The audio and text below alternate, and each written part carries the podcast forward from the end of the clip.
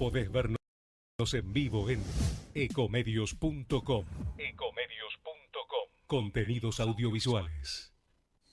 Conectate con nosotros. Línea directa 4 325 1220.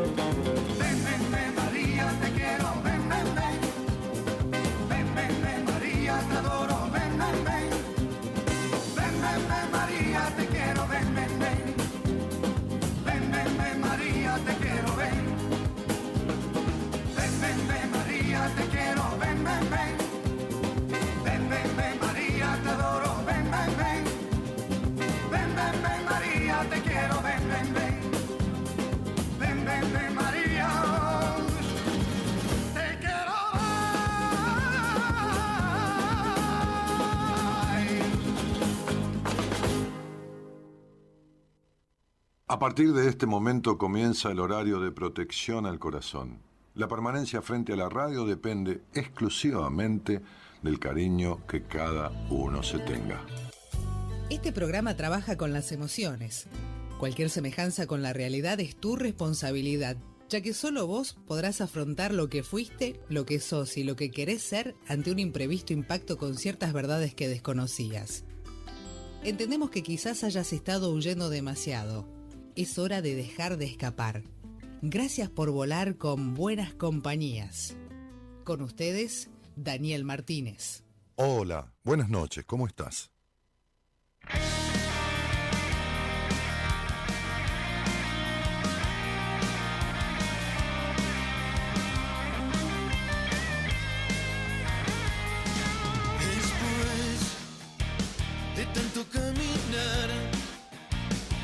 Son calles tan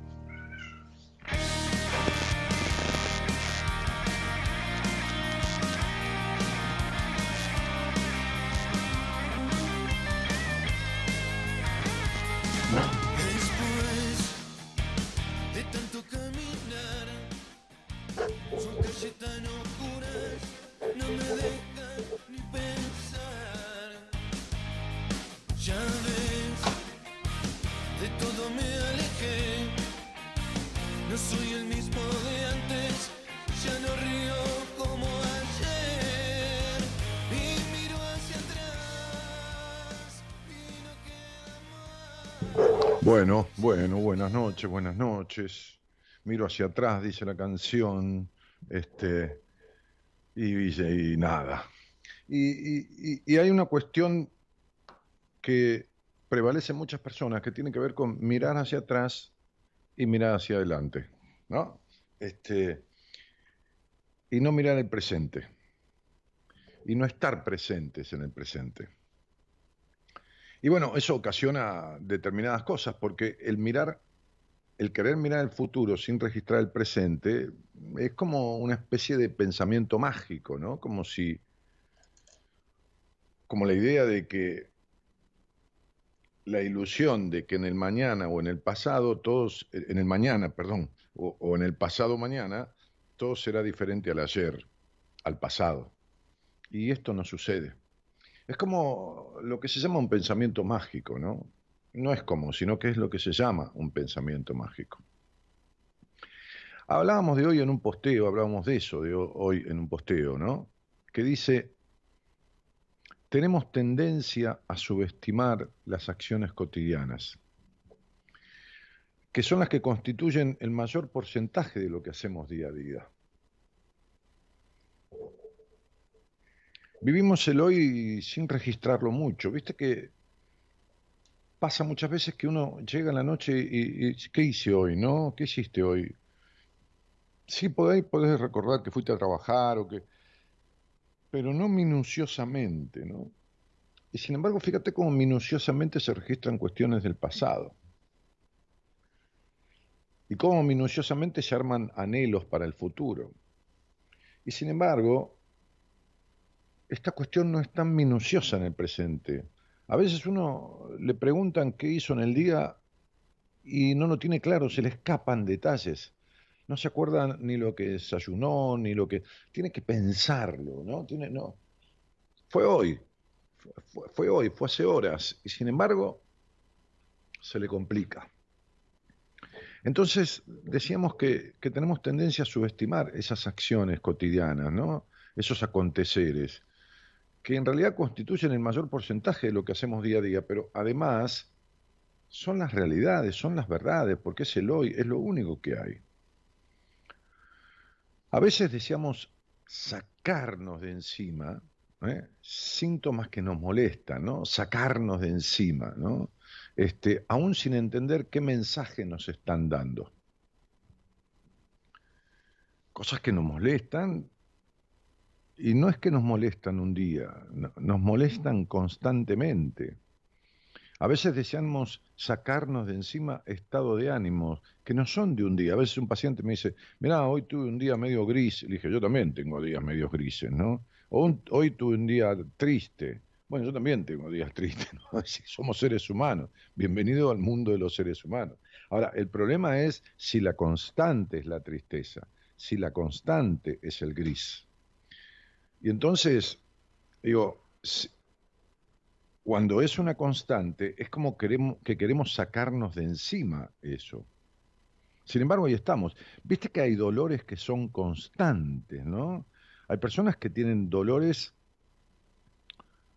que son como los sueños recurrentes, ¿no? Recurren los dolores, están siempre, ¿no? Sí, sí, bueno, la espalda, la cintura, esto, qué sé yo, este, determinados dolores articulares en las manos, en, o determinadas sensaciones o situaciones, alergias constantes, ¿no? Este, bueno, cosas que son constantes en el cuerpo, por ejemplo, ¿no? O cosas que son constantes en lo emocional. Y entonces decíamos sacarnos de encima, pero sacarnos de encima eso como si nos sacáramos de encima un, un abrigo, un chaleco, una cadena, un aro, qué sé yo, ¿no? O un poco de pelo, porque nos cortamos el pelo. Este, y esto no, no es eh, así, ¿no? Porque el deseo de sacarse de encima algo es simplemente, se une a un pensamiento mágico, porque no estamos entendiendo qué sucede con ese algo que viene desde hace mucho tiempo. Ese estado de ánimo, ese, ese dolor de cuerpo, ese vínculo, no, no entendemos. O esa repetición de hechos, ¿no? Este, ¿Cuántas veces hay mujeres que repiten abortos, ¿no?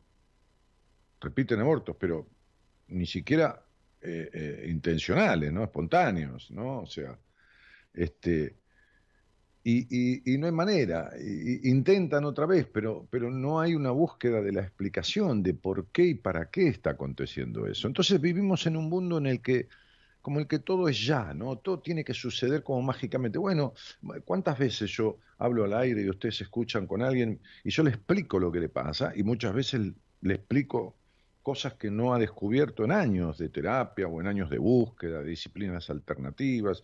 Bueno, le llega el momento de descubrirlo o de saberlo. Bueno, le llegó un momento a través mío. ¿Cómo podría saber a través de otro?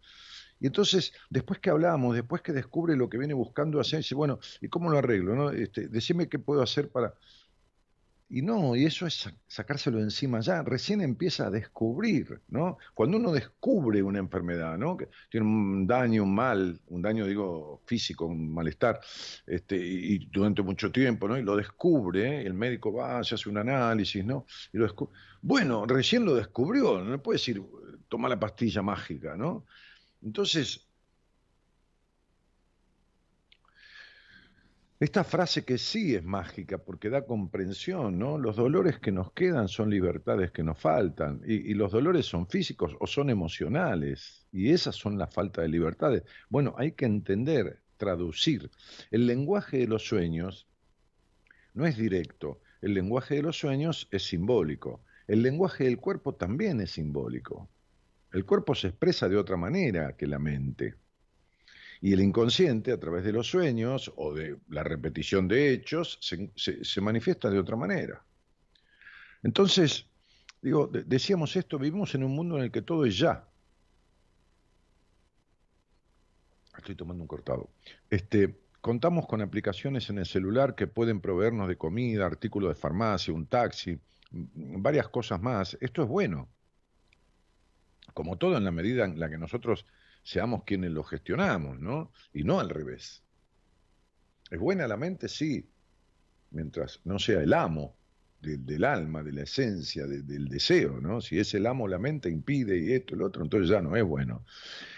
Si la inmediatez, si lo inmediato se apodera, ¿no? Estoy leyendo el posteo directamente del Facebook, que también estuvo en Instagram, este, vas a encontrarte carente de paciencia, de tolerancia, casi imposibilitado de valorar el tiempo que lleva que las cosas eh, se den de la suficiente manera para transformar. Estos síntomas, estos aconteceres. Entonces,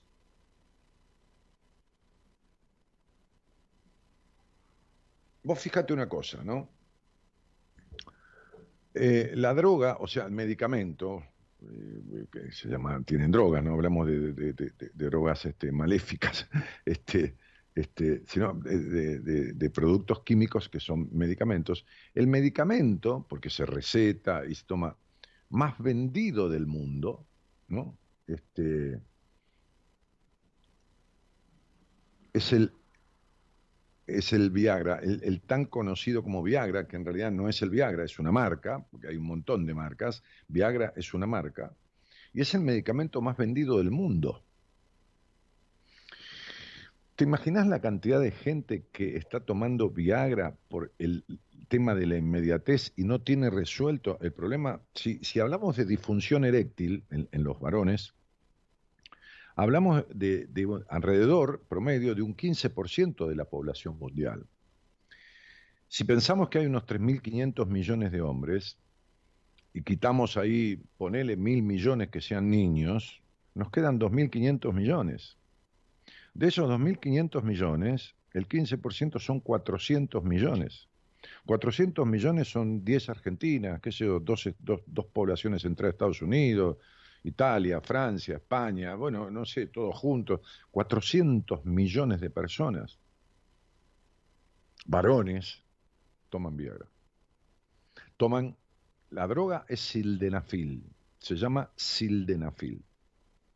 Ahora, como grandes descubrimientos de la historia, qué sé yo, desde el queso Roquefort hasta la pastilla anticonceptiva, fue descubierto de casualidad. La pastilla anticonceptiva que tiene, qué sé yo,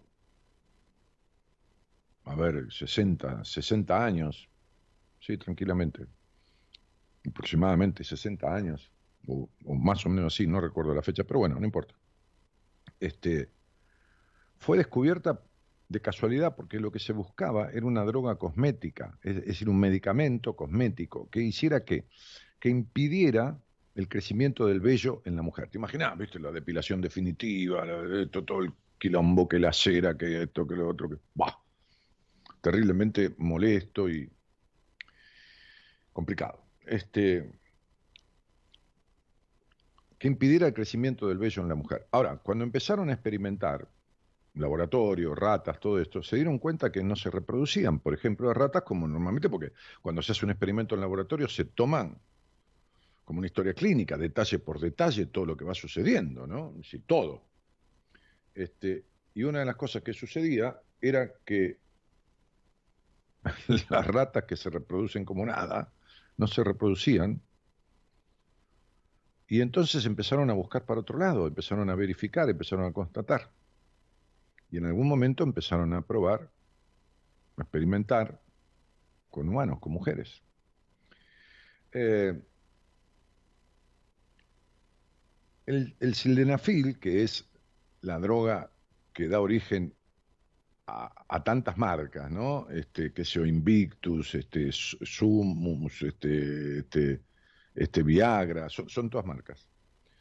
Proviene de una investigación del laboratorio Pfizer, ahora que está tan de moda, viste la vacuna de Pfizer, que la quisieron comprar acá, que no sé qué carajo se peleó, que quién no quiso, que qué sé yo qué pasó, que es una de las dos o tres vacunas más efectivas del mundo, este, junto con la de Moderna, que es un laboratorio chico, y junto con la, la Sputnik, este, todas son efectivas, pero, pero hay algunas con un grado de, mayor efectividad. Este, Pfizer estaba investigando eh, para generar un, medicamento para tratar la angina de pecho. Pfizer es el laboratorio más grande del mundo, el más importante del mundo es Pfizer. Este, así como el más importante de la Argentina es Ruemers. El más importante del mundo es Pfizer, el más grande, el más... Bueno, ok. Entonces, este, la investigación estaba dirigida a un medicamento para tratar la angina de pecho, ¿no? Un problema cardíaco que afecta los vasos sanguíneos que llevan la sangre al corazón. Una vez que la fórmula, que esto, que lo otro estuvo compuesta, entonces pensaron a probar con personas, como siempre, este, a las cuales se le da un placebo, ¿no? La mitad, este, y la mitad se le da la medicación, ¿eh? Y no surtía efecto para nada. Es decir, no producía una mayor irrigación a los vasos sanguíneos de, de- de- estas personas con, con angina de pecho, no producía el efecto buscado, no, no- no producía. La gente de Pfizer, qué cosa, ¿no? ¿Cómo son las cosas? Estaba por, por desechar ya la investigación, como tantas cosas ustedes se imaginan, ¿no? Como tantos, la cantidad de inventos que hay en el mundo que se desechan, que no existe, que de tipos que inventan, registran la patente, pero miles y miles de inventos. Bueno, con los medicamentos todo el mundo, eh, los medicamentos los grandes laboratorios ponen fortuna, ponen fortuna en la investigación, porque cuando logras, cuando logras un medicamento que, que cambia determinadas cosas, sos el primero en tenerlo. Y no te olvides, como dice un amigo mío que trabaja en un laboratorio muy grande, que, que la droga de los medicamentos, los compuestos, se compran por kilo y se venden por miligramo. O sea, entra un kilo por acá y, y- compran a granel miles de kilos y te lo venden por miligramo, ¿no? Por ahí un miligramo lo que cuesta un kilo. Entonces, son ganancias impresionantes. Entonces, este, ¿qué pasó? Que las personas que no habían tomado placebo, los hombres que tenían angina de pecho, no tomado placebo, empezaron a comentar, porque cualquier modificación conductual, emocional, este, lo que sea, tiene que ser este, reportado a las personas que hacen el seguimiento de esa medicación, como se hizo con las vacunas, ¿no? En la fase 1, fase 2, fase 3. Entonces, ¿qué, qué pasó? Que muchos de los hombres que habían ingerido esta medicación No habían sentido diferencias en, cuanto a lo que se buscaba, pero sí había, empezaron a expresar que tenían erecciones fuera de lo común. Es decir, mayor turgencia peniana, erecciones fuera de lo común. Bueno, esto terminó en la famosa pastillita azul, este, cuando lo que se buscaba era relajar esos vasos que tenían que ver, esos vasos sanguíneos, este, que tenían que ver con la angina de pecho. Eh, entonces, digo, eh, fíjense que hasta se probó, estoy leyendo ahora, ¿eh? en el laboratorio, este, uno de los científicos, uno de los investigadores, en una serie de probetas colocó sustancias inertes y tejido del pene de un hombre impotente. Cada porción de tejido estaba conectada a una caja que activada mediante un interruptor enviaba un impulso eléctrico. La primera vez que hizo esto no pasó nada, pero una vez que agregó Viagra a las probetas que contenían los tejidos, los vasos sanguíneos en estos se relajaban como sucede con un hombre cuando tiene una erección. Lo interesante de esto es que la capacidad de erección se restauraba, así que estábamos frente a algo muy especial, señalaba este tipo que se llamaba Chris Weyman. El, Viagra, o, mejor dicho, el sildenafil, la droga, pero con la marca Viagra, que es de Pfizer, se lanzó en 1998. Eh, no había un tratamiento oral, para, no para la impotencia, para la falta de erección. Ahora de acuerdo con un fracasado tratamiento para la angina de pecho, los hombres tienen otras opciones. Y el Viagra es la medicación más recetada del mundo y la más vendida. Entonces, después se mejoraron. Hay una droga nueva que se llama tadalafilo, el sildenafil es el que da origen al Viagra, y el tadalafilo este, justamente en Argentina lo empezó a comerciar en Roemers, este, es un sildenafil mejorado, es decir, tiene menos efectos secundarios, no nocivos, porque no hay efectos nocivos en esta medicación, salvo que esté contraindicado, ¿no? Este, este, para, enfermos este, graves del corazón con determinada medicación está contraindicado. Pero si no, el Viagra es un expansor, es un dilatador, es decir, es un, es un vasodilatador. Entonces, este, ah, el primero, el, el, sildenafil, produce cierto enrojecimiento, se queda en las mucosas, bueno, a veces cierta molestia, dolor de cabeza, que esto y que lo otro, que el tadalafilo, que es una droga que mejora esos efectos, este, no produce. Muy bien, pero salgamos de esto. ¿Cuál es la cuestión? La inmediatez. Es decir, hay chicos, chicos de 20, 23, 25, 28 años, si, si, buscamos lo, más vendido de Viagra, eh, en, cuanto a los rasgos etarios, está entre 20 y pico y 40 y pico de años. Es decir, justamente las personas que no deberían tomarlo que en realidad este, de 25 a 30 años hay muchísimos varones que toman Viagra, muchísimos, pero una, proporción importantísima. Estas disfunciones eréctiles, se toma un Viagra y esta inseguridad que tiene, por lo cual no tiene erección, está en, en la mayoría, en la inmensísima mayoría de los casos, esa pastilla le da la seguridad que el tipo no tiene se ahorraría de tomarla, porque al fin es una droga, que tiene excipientes, que tiene un montón de cosas, si solucionara esto, si entendiera lo que le está pasando y lo solucionara en un proceso que va por otro lado que la solución mágica del Viagra. Fíjense, se inventó el Viagra femenino y fue un fracaso. ¿Por qué fue un fracaso? Porque no existe. No, no, no. La, mujer, cuando tiene disfunciones eh, orgásmicas, sexuales. Este, este, el problema está en la cabeza, tanto en los hombres, por lo menos en un 95% de ellos, puede haber casos que fisiológicamente estén afectados, como, en las mujeres, pero es diferente. El tipo a lo sumo tiene una baja erección o media erección, la mujer no hay manera, su cabeza impide, impide este, este, controla, reprime, y es un tema estrictamente y 100% emocional, mucho más grave que el de los hombres.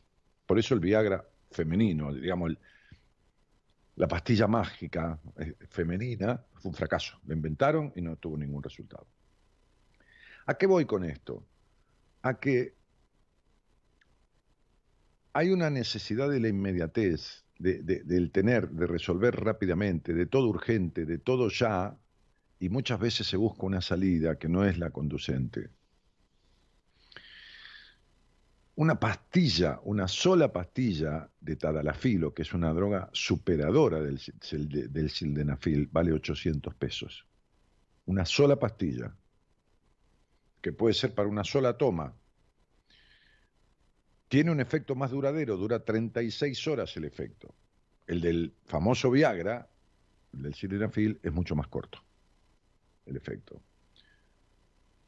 A lo sumo, uno puede ingerir la pastilla dividida en dos, pero de todas maneras, cuando va a comprar una nueva pastilla, vale entre 800 y 1000 pesos, según el lugar donde la compre.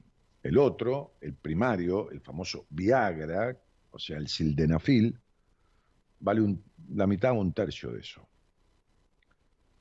Pero no es el problema del dinero, o sí, ¿no? Este, también, sino esta, esta búsqueda compulsiva y recurrente de la solución mágica. Entonces, me, gustaría, partiendo de eso, ¿no? Y de, esta, de, esta, de este simbolismo con, la pastilla de la erección, ¿no? Este, eh, proponerte que si tuvieras esa posibilidad, no la del Viagra, ¿no? Si contaras con una varita mágica, ¿no? Como la solución mágica, como decíamos, ¿no? Este, que realmente funcione, ¿para qué la usarías? ¿Para qué la usarías en vos, no? Vale toda respuesta, ¿eh? la primera que se te venga a la mente. ¿Para qué usarías eso en vos, no? Este, fíjate, Carolina, por ahí en los posteos, ¿no? Eh, decía, este, para no pensar tanto las cosas, este, otra, eh, eh, Estela decía, para hacer la carrera universitaria que no hice, este, bueno, había, ahí hay unos comentarios más, ¿no? Este, valentía, para tener valentía, dice Alicia, para no pensar en lo malo que estoy pasando y poder disfrutar de todo lo bueno que la vida me da cada mañana al despertar. Y cuando no estabas pasando lo malo, este, Jessica, Luque, ¿disfrutabas de la vida con todo lo bueno que la vida te ofrecía? Fíjate que no.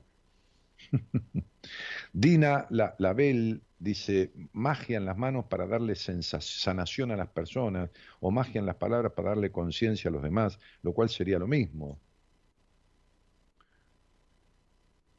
Vos sabés que se puede ayudar a sanar al otro y, establecer a tomarle conciencia sin varita mágica. Este, María Cristina Mingote dice, magia para poder ver a mis nietas que hace años que nos separaron. Este, Adri diría tener el don de curar. Este, poder recuperar la confianza en alguien que la perdí, dice, ¿no? Este, Marisa Arbuati dice sabiduría, Daniel. Entonces digo, abramos este programa con lo mismo, ¿no? Si, si tuvieras una varita mágica y pudieras atribuirte, ¿no? Resolver, atribuirte una cuestión, eh, qué sé yo, ¿no? Este, buscarlo por donde quieras y, y tampoco lo rebusques, ¿no?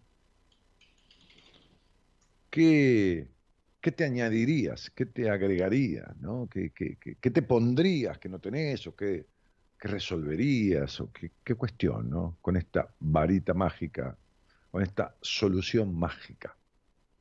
Bueno, dale, juguemos un poco a eso. Y además charlemos con quien quiera charlar conmigo al aire, ¿no? Agregándole esa preguntita también, ya que estamos en la charla. Vamos con ello entonces. Buenas noches a todos y, muchas gracias por estar.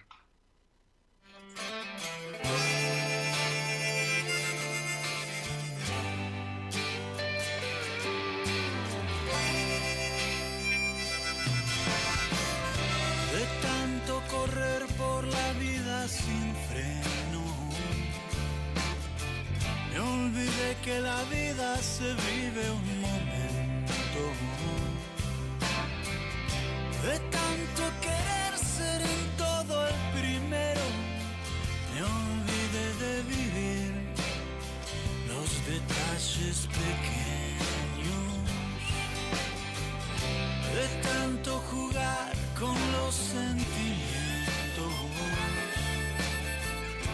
viviendo de aplausos envueltos en sueños,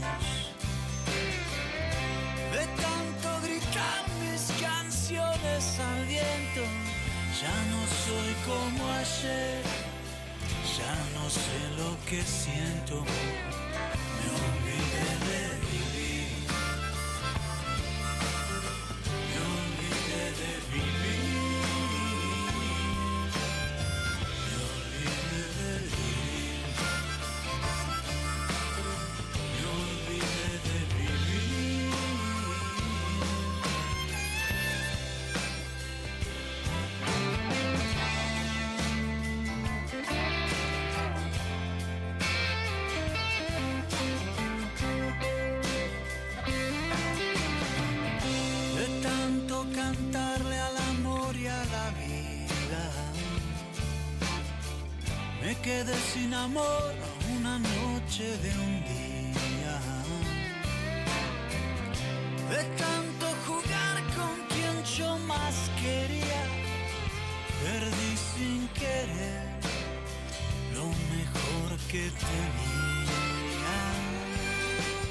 Anda Iván Noble cantando esta canción de Julio Iglesias, ¿no? Me olvidé de vivir, ¿no? En una versión este, linda de Iván Noble.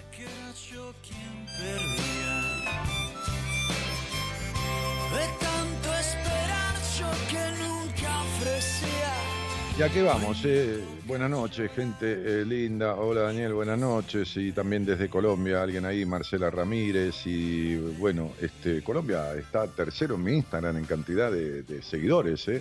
Este, diferentes, diferentes partes, pero Bogotá, Bogotá, Colombia está tercera. Y no toma otras ciudades de Colombia, que hay mucha audiencia de otras ciudades del interior. Este, quisiera sacarme el sobrepeso, dice Corina Ortiz, pero el sobrepeso, ¿por qué no salís al aire y te explico por qué el sobrepeso y por qué y de dónde viene? Porque también se saca de otra manera, ¿no? Eh, ¿Quién saluda? Naira Rodríguez Mantilla, dice, hola Daniel. Y, y, ¿qué dice? Ah. A ver, estoy buscando respuestas de la consigna. Bueno, ver, Rosana de Paraná Entre Ríos, saluda, bueno. Este, Olga de Bogotá, bueno, ahí tenemos. Este, a ver, a ver, a ver, este, Cristian Harvey Aguilar también de Bogotá, que dice ídolo. Alejandra Moro, buenas noches, bueno. Este, estoy buscando respuestas a la consigna. Mm, mm, mm. Mónica Gotti dice, para solucionar mi pasado, para sacar la basura de mi cabeza, dice Lucas. Pero eh, sí, bueno, este, para hacer más tiempo yo, dice Luciano Tavares, para dejar de morderme las uñas, dice Miriam, ¿por qué no, no hablas conmigo y te explico de qué se trata y lo resolvés? Pero bueno, este, acá eh, no, no te estoy diciendo que, que- que busques ninguna entrevista privada, ni pagues ningún honorario, no, no, no, simplemente te digo al aire, ¿no? Para dejar atrás los miedos, dice Viviana Díaz, ¿no? Fíjense, eh, para borrar la pandemia, bueno, hablamos de lo personal, ¿no? Este, hola a todos, genio, todos somos magos, todos tenemos la varita, solo hay que usarla. Gracias, Guillermo Seijas, dice. Para sanar las heridas del alma, dice Marce Bazán. ¿Alguna vez intentante sanarlas verdaderamente? Porque no hay magia para eso. Este, Cristian de Bogotá, que antes saludó, dice, para saber en qué invertir mi tiempo sin arrepentirme más adelante. Claro, este es un controlador que quiere tener todo escrito y resuelto. O sea, hay que decirle, mira, hay que hacer esto y por acá, acá, allá, esto, lo otro. Y entonces el tipo, como no tiene certeza de- del acierto seguro, entonces no hace nada. O empieza y no termina nada. Este, lo que quiere es un certificado de seguro de éxito a futuro. ¿no? Imposible. Eh, sacarnos complejos, represión, miedo y angustia, dice Alejandra Moro, que nunca, hace años que está vuelta por acá y, y ahí está con sus complejos, esto, lo otro, y sigue igual, ¿no? Este, bueno, eh, por eso lo que yo decía, ¿no? El pensamiento mágico, ¿no? ¿Mm? Y el deseo mágico. Eh, fíjense la cantidad de cosas, ¿no? Habemos cortina, dice Karina. Sí, sí, sí, hicimos instalar con Gaby una, un blackout este, para, para, para, para tapar atrás y, transformar esto como en un pequeño estudio de radio. Este, hoy siempre llego tarde, ya no recibo notificación de Facebook, dice Marta Salerno, qué sé. Con esta solución mágica me sacaría los kilos de más, además que tengo, me molestan, no los quiero llevar más, Dani. Es que los kilos Mirta Rosa Benzo vienen de otro lado, querida. Este, y hay que sacarlos de otra manera. La varita, dice Luis, la usaría para volver 19 años atrás y enamorarme de la mujer a quien amo, hoy ya que ella de joven está enamorada de mí. Y, es maravilloso este amor. Bueno, no lo entendí, perdóname, Luis, este, no, no, no, no entiendo. Para, para, para enamorar, atrás y enamorarte de la mujer a quien amo, hoy, ya que ella, de joven, está enamorada de mí, no, no se entiende, Luis, perdóname. Para que la gente tenga buen corazón, dice Daniel Sandoval. Este. Sí, no, no, es más en lo personal, Daniel, querido. ¿eh? Creo que no hay soluciones mágicas, hay que vivir, dice Laura Vera, es sentir, perdonar, comprender, honrar la vida. Te escucho desde Belén, Catamarca, si tuviera la varita mágica, pediría salud y bienestar para todos. No, no, no, no hablamos de lo personal, Aldana, pero tu necesidad de aprobación, viste que vos siempre, eh, primero los demás, y entonces te, te diversificás en esta cosa idílica, salud para todos, y esta cosa que no existe. Listo, te perdiste el deseo. Para dejar de pensar en el qué dirán y hacer lo que yo siento, dice Adriana Martínez, que no lo resuelve nunca. Hay 78 maneras de resolver esto y rápidamente, pero nunca lo hace. Bueno, en fin, llamado. Hola, buenas noches. Hola, buenas noches. ¿Qué tal? ¿Cómo te va? ¿Cómo te llamas? Daniel es mi nombre. Ah, ¿qué haces, Daniel? ¿De dónde sos? De Villa del Parque, Capital Federal. Bueno, ¿y, y nos escuchamos desde, desde cuándo? De la cuarentena, un amigo te escucha y me dijo, escuchalo, seguir en Instagram, te empecé a seguir en Instagram y bueno, y todas las noches desde la primera, bueno, de la forma andás que por, de hablar. andás también. por acá. Siempre que podés, andás por acá. Sí, sí, siempre, sí, sí, siempre, sí, sí. Che, ¿con quién vivís?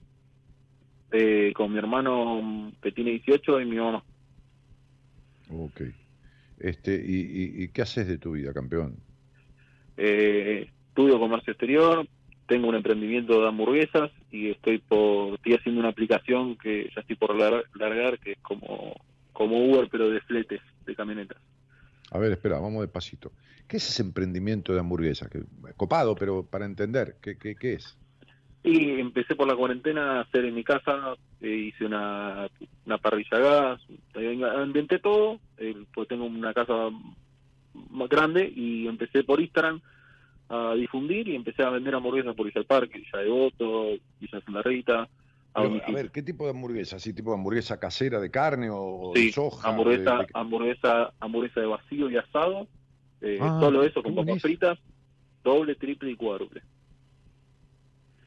Entonces vos mandas la hamburguesa a media cocción. ¿Cómo, cómo- cómo No, no, no, cocida, cocida, cocida, por pedidos tomo hasta las 7, 8 y bueno, ahí salen los pedidos.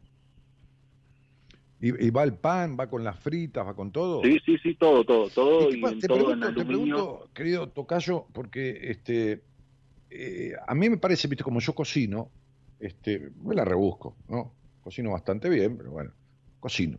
Este, me parece que si yo pido, ponele, pido una hamburguesa, este, claro, viste, la hamburguesa tiene esta cosa de la textura que, que, que, que si se enfría un poco, las papas que son con aceite, fritas, si se enfrían un poco, ya no es un cuerno lo mismo, por- ¿no? eh, sí, sí, eh, por los, los primer tiempo me pasaba así, pero tengo un, un amigo que es el que me ayudó, que ya se dedica hace muchos más años que yo, y todo en papel aluminio y quedar tranquilo, o sea, en la zona, 15, 20 minutos, media hora dura y te llega caliente, o sea, pasa que bueno, tenés más gasto en packaging para que todo te llegue caliente, cosa que Bueno, por lo general no lo hacen. a ver, uno paga la comodidad y, y paga el, la, ¿cómo te puedo decir? La, optimización del producto, ¿no? O sea, Exacto. si yo quiero una hamburguesa, vos me la traes caliente, con esto, con lo otro, con papel, y me sale, qué sé yo, 50 pesos más, o 30, o Exacto. 60, me sale más, bueno, listo, ya está. Exacto, prefiero aumentarla, pero que le llegue caliente antes que me- no le me pida más porque le llevo fría.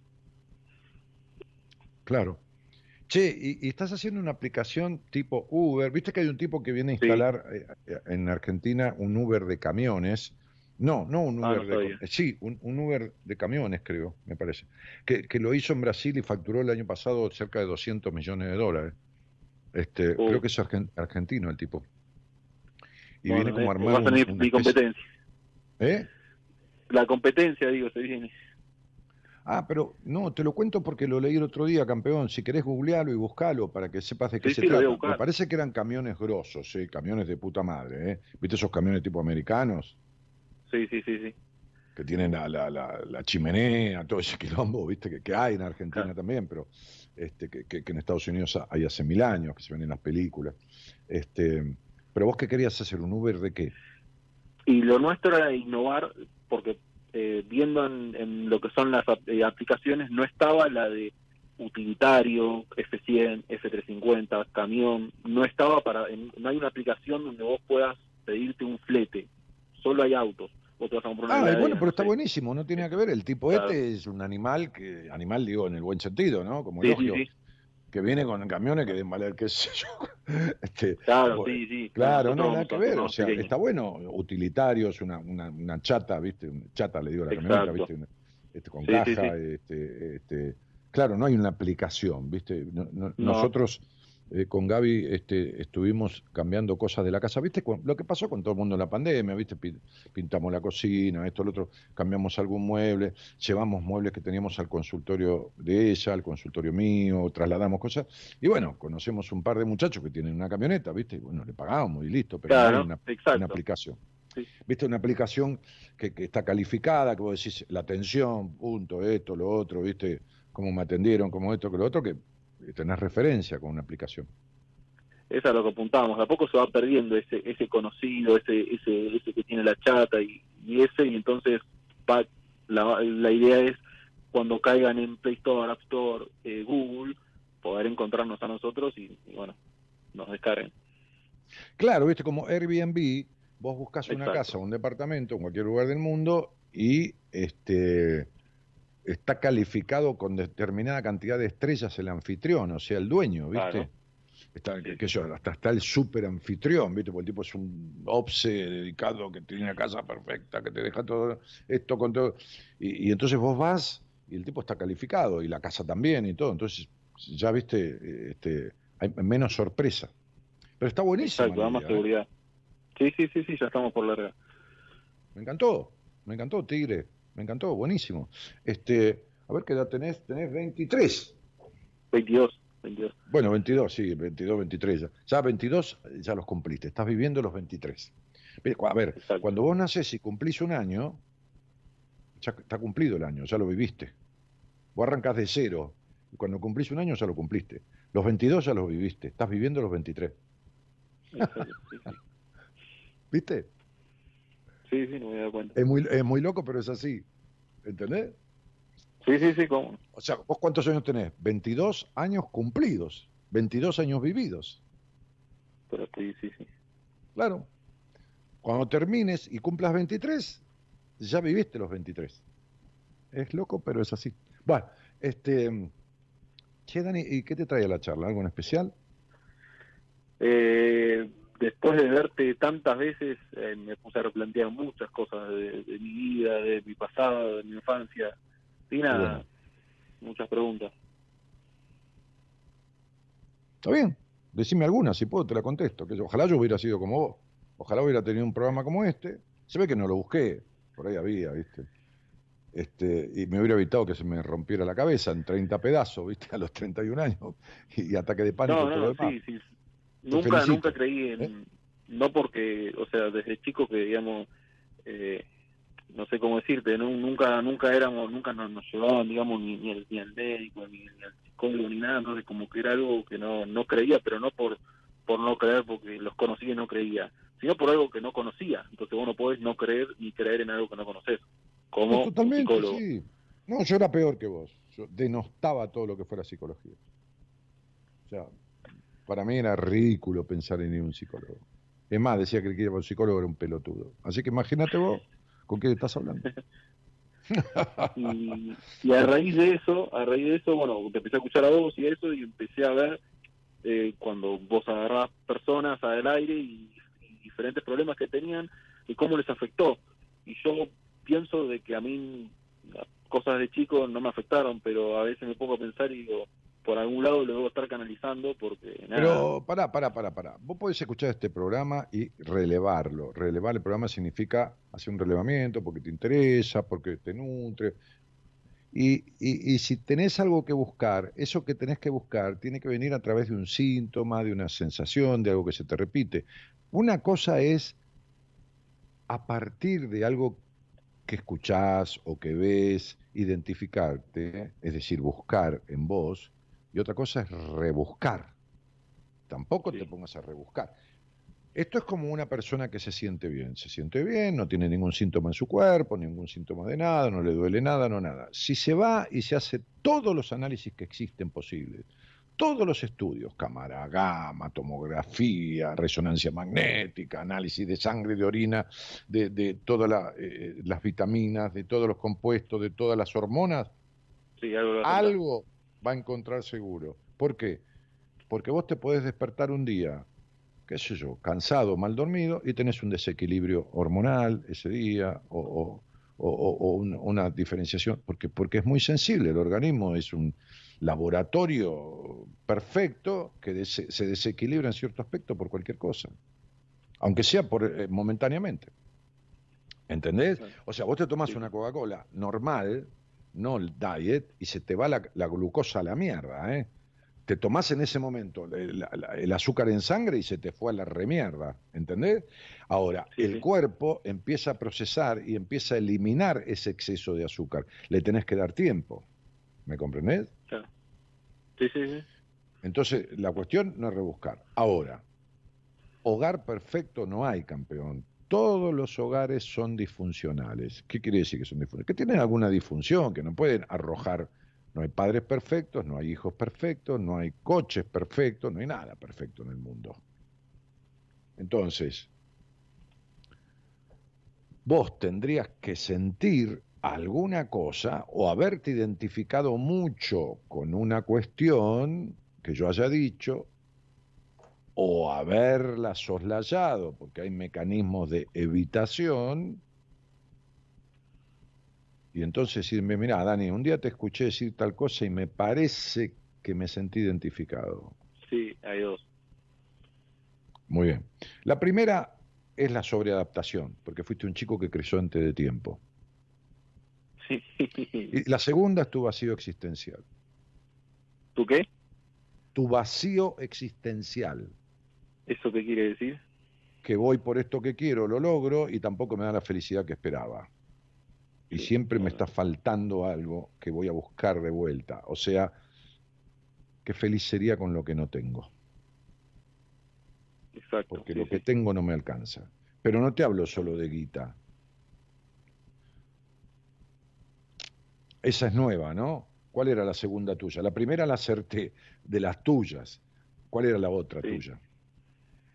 Eh, no, esas dos que, dijiste sí, sí son mías. Después lo otro tiene que ver con, con la relación mía, con mi pareja, que a veces pienso que perdoné cosas que no tenía que perdonar y que estoy porque no quiero estar solo.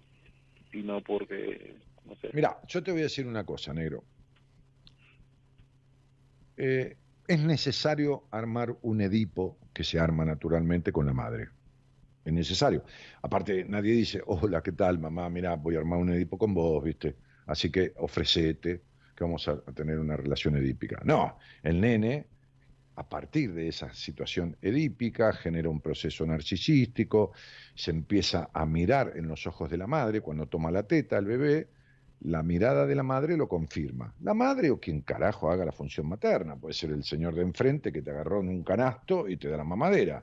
Esa es la función materna y cuando te da la mamadera te mira, te confirma, empieza a generar el despertar del yo esencial del niño y, bueno, cu- cuando hay un personaje materno, una función materna, el niño se duerme con esa madre o con quien haga eh, esa función, este, las caricias, se empieza a despertar lo sensorial, y entonces se forma una relación edípica y también se empieza a formar un narcisismo.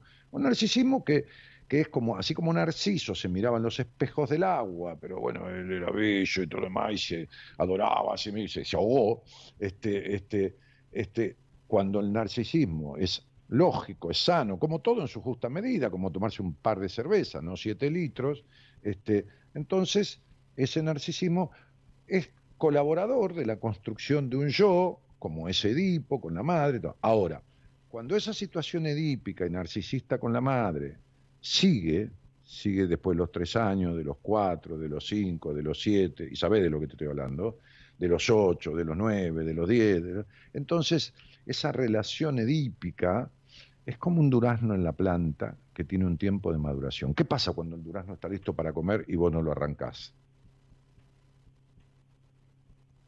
Se pude. Muy bien. Entonces, un Edipo pasado de tiempo con la madre y no resuelto en su momento, se pudre. Se pudre porque, porque el pibe se apodera de esa madre, que es la primera mujer de su vida. Para colmo tiene un padre que no colaboró porque tu padre no dio una sana protección emocional.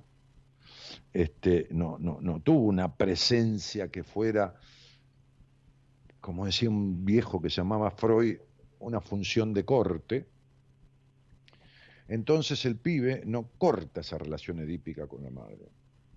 Sí, eh, con respecto a mi, padre es, verdad, pero con respecto a mi mamá, eh, todo lo contrario. Siempre fui al, alejado de mi mamá con el tema del ¿Por qué ¿Quién fue el elegido de tu mamá? Eh, mi otro hermanito, que tiene 18, que lo trata No sos un alejado. no, a ver. a ver. Este, cerrar los ojos. Dale, vamos a hacer un ejercicio. Sí, sí, ya está. Simple. Bueno, entonces vos vivís en Villa del Parque. Viste que cuando vos vas por Santa Fe y cruzás Juan B. Justo, ahí hay un puente que pasa el tren por arriba. Sí. Bueno, imagínate que vas en un taxi, ni siquiera vas manejando vos, sentado atrás, y entonces vas despacito, porque hay mucho tránsito, y entonces vas a pasar por debajo del puente. Y hay un dicho que dice, ¿no? que si pasás debajo de un puente y pasa un tren por encima, tenés que pensar en un deseo que se va a cumplir seguro, porque es una casualidad que justo que pasa, pasa el tren, y pensar fuertemente en el deseo, pero evitar que aparezca en el pensamiento un mono blanco. Entonces vos estás pasando con el taxi y vas a llegar y cuando estás por llegar ahí, que el taxi va despacito porque hay mucho atascamiento de coches, empieza a pasar un tren. Y vos tenés que pensar en un deseo pero que no aparezca un mono blanco en el pensamiento. El taxi sigue, sigue, sigue, sigue, sigue, y ya atravesó por debajo el puente. Sí. Entonces, hay un dicho que dice, lo que la mente resiste, persiste. Y es muy factible que uno se le aparezca un mono blanco, como es muy factible que esta resistencia con tu madre es persistencia con tu madre, porque el enojo porque no fuiste elegido. ¿No ves que tu novia te fue infiel igual que tu madre porque eligió a otro? La concha Sí, la concha de tu hermana, vos, boludo. Yo soy el que sabe, vos sos el que tiene que aprender. En este caso, ahora, pendejo, y te lo digo pendejo, con todo mi cariño, mi amor, ¿no? Sí, no, sí. Como, no, como, no como insulto. Yo también te lo dije así, sí. Claro, ya lo sé.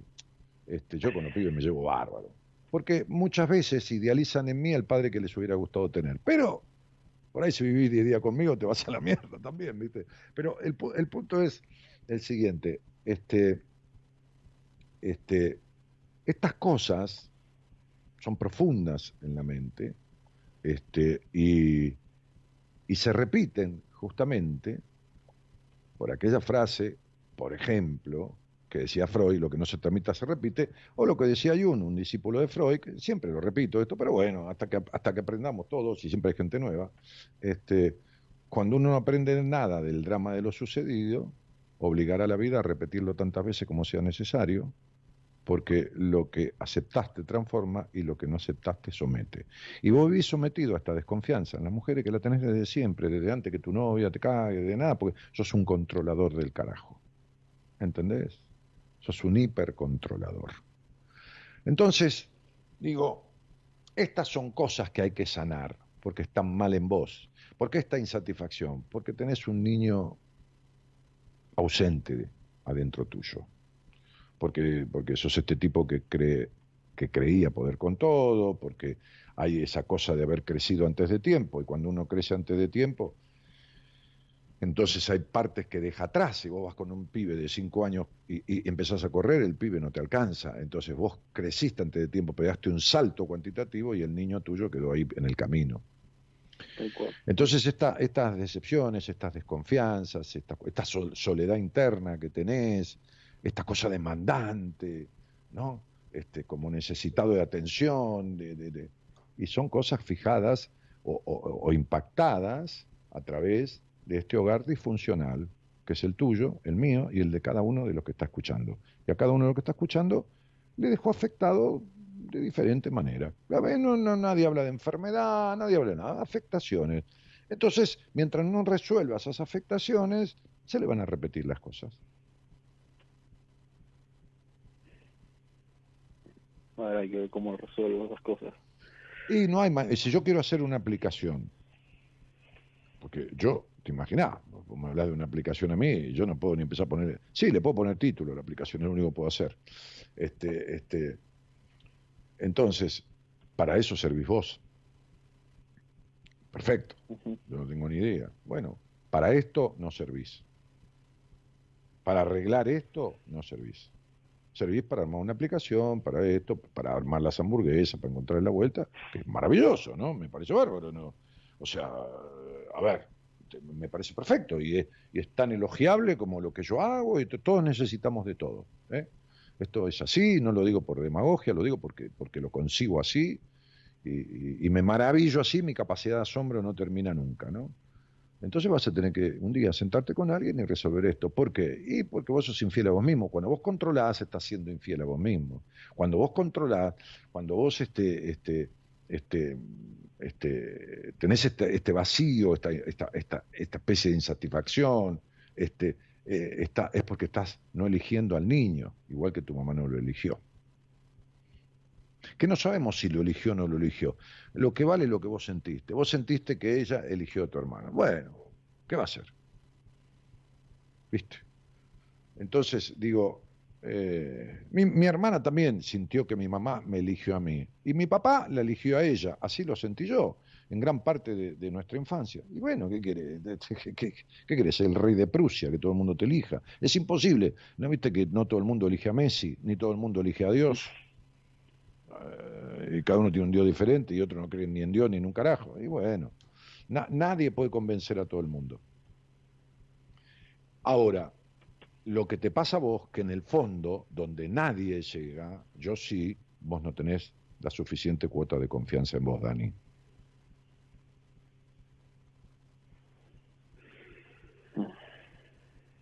Y entonces sos un tipo grande de mente, no de mente de loco, grande de la mente, pues un tipo muy inteligente, y chiquito emocionalmente. A ver, vos dijiste algo lapidario, loco vos dijiste, yo perdoné cosas que no tenía que haber perdonado, en realidad no las perdonaste un carajo. Este, eh, las cosas no se perdonan, se aceptan o no, listo, chao, hasta luego. Y si no, a la mierda con ello. Eh, entonces, pero dijiste algo después que es muy jodido, dijiste, y no sé, me parece que estoy con ella para no estar solo. Bien. ¿Quién hace lo que sea por no estar solo? ¿Quiénes? Los niños, ¿no? Los niños. Lloran, patalean, se cagan encima, tiran algo, rompen algo para que venga la madre, para esto, para lo otro. ¿Entendés que te sentiste solito porque mamá no te eligió? y te quedas al lado de esta chica como si fuera una mamá para no estar solito. Sí, porque yo siento que, como dijiste, nunca lloré. Siento que nunca demostré mi sentimiento como como como no, ni, en, pedo, vos sos un duro de matar cuatro y, por adentro sos un flan. te caes a pedazos. cuando, y con ella y con mi cuando la conocí a ella empecé todo lo contrario a, demostrar más lo que sentía demostrar más de lo que sentías es una manera de querer atrapar al otro demostrar más de lo que sentías es una manera de, atrapar al otro con una mentira porque más de lo que siento es estar este inventando cosas no, no, me refería con más lo que siento era que, como dijiste antes, al crecer antes, o sea, yo era, no le decía te quiero ni a mi mamá a nadie, o sea, cero, cero emocionalmente, digo, era muy, muy seco, muy en todo. Y cuando la conocí a ella, empecé a, a ser otra persona emocionalmente. Pero como no, entendés que vos vas a elegir siempre desde el conflicto. A ver, vamos a suponer, te, te lo voy a explicar después. Vamos a suponer que hay 10 minas que están clonadas.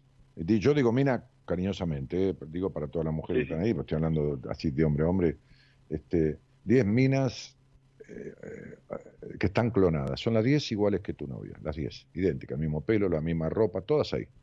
Nueve no van a ser infieles. Una sí va a ser infiel cuando salga con un tipo.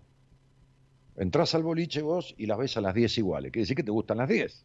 Entonces yo estoy al lado tuyo y como me decís, loco, me gustan esas 10 minas que, que son eh, todas idénticas, están todas clonadas, la misma ropa, el mismo pelo, el mismo esto. Suponte, ¿no? Que se pudiera dar esa situación. Yo te digo, bueno, elegí una, boludo, andá y anda a bailar. ¿Sabes cuál elegís vos? Sí, Vos elegís la que va a ser infiel. Las otras nueve no. ¿Entendés lo que te digo?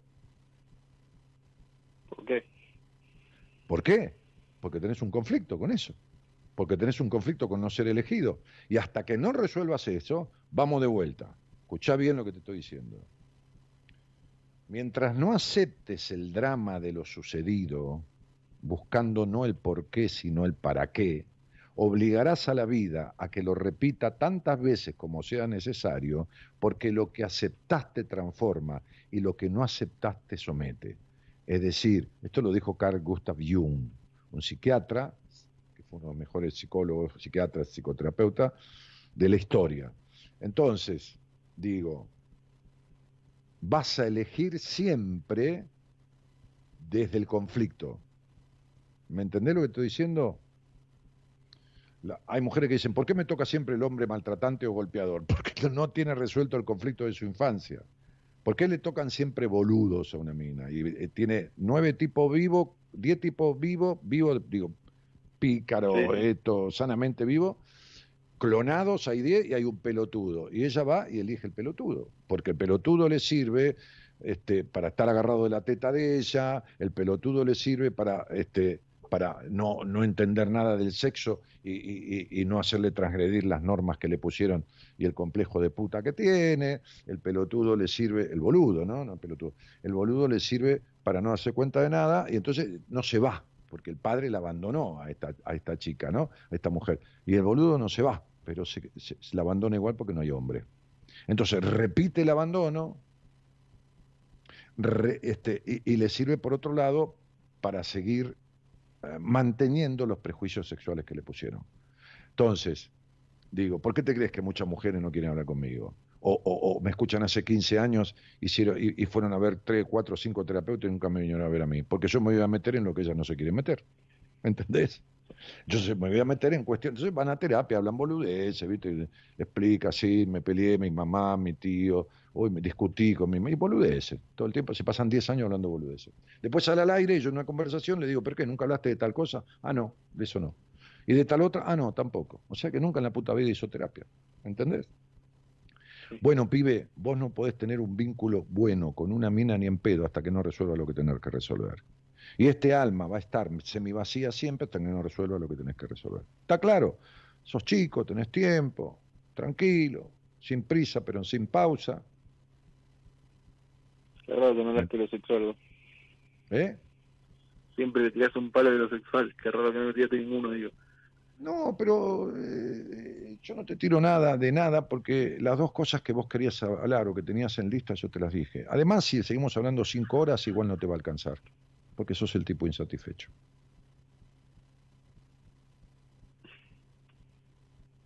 Problemas sexuales tiene tu novia.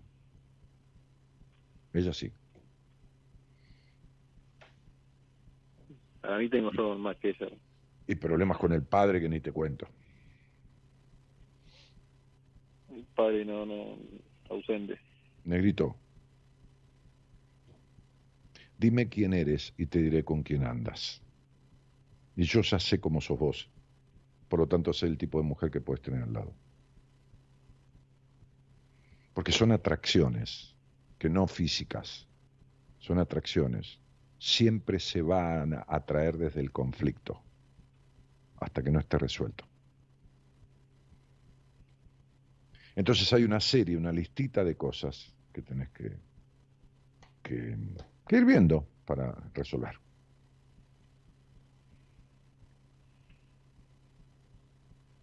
Bueno, lo único que sé es que quiero seguir resolviendo mi, mi tema como Eh, No, va a ser difícil. Yo te puedo ver en, en una entrevista, en privado, para hablar más en profundo y más en detalle, pero es, es difícil que yo te atienda, porque yo no me dedico a esto. Es decir, no me dedico a atender este tipo de casos, pero sí tengo con quién, perfecto. Sí, sí. seguro. ¿Para qué querés que te estafe? No, no, déjate joder. Bastante te solo. Entonces sería, yo te veré, haré una radiografía con precisión de todo lo que necesito saber y te diré, ¡pum! Y adelante tuyo, como hago siempre, porque yo no tengo nada que esconder, empiezo a hablar con el terapeuta de mi equipo y le explico el caso. Decir, hablo, le mando un WhatsApp porque está atendiendo seguro a las horas esas, a las 5 o 6 de la tarde, que son las horas que yo doy entrevista. Y le empiezo a explicar el caso adelante de la persona que me consultó. Todo clarito, eh, adelante. Mira, estoy con un muchacho que se llama así, así, así. El caso es este, este y este y este. Las afectaciones son esta, esta, esta y esta. Y creo, salvo mejor opinión tuya, que hay que hacer un trabajo en tal dirección. Chao, hasta luego, un abrazo. Te doy el teléfono y se arreglan los dos. Así hago yo. ¿Qué pasa con esa entrevista? Y que ahorra como mucho tiempo de terapia, porque yo ya descubro en esa entrevista, como ahora con vos, y luego más profundamente, todo lo que a veces no se descubre en años de terapia. Entonces te entrego con la hoja de ruta. ¿Me entendiste? Sí, sí. Está para hablar mil horas, tomar mate, tomar café con vos. Sí, no, no, no, pero no, no, no, no, no, no tengo más. Tengo 90.000 personas entre Facebook e Instagram. Imagínate un café con cada una. Me muero antes, boludo. Escúchame, este, y dejá de discutir. ¿Viste? Porque esto de ser discutidor, ¿viste? No sé de qué se trata, pero me pongo y discutir y quedarte horas discutiendo, basta, pibe. Buah, tenés que sentarte con alguien, dale. Cuando puedas, cuando quieras, ¿eh? ¿Me No entendés? me gusta contarle a nadie las cosas, problemas, lo que sea. Eh, bueno, a mí no hace falta que me cuentes nada, yo ya lo sé. Pibe, te mando un abrazo. Dale, un abrazo. Hasta luego, muchas gracias.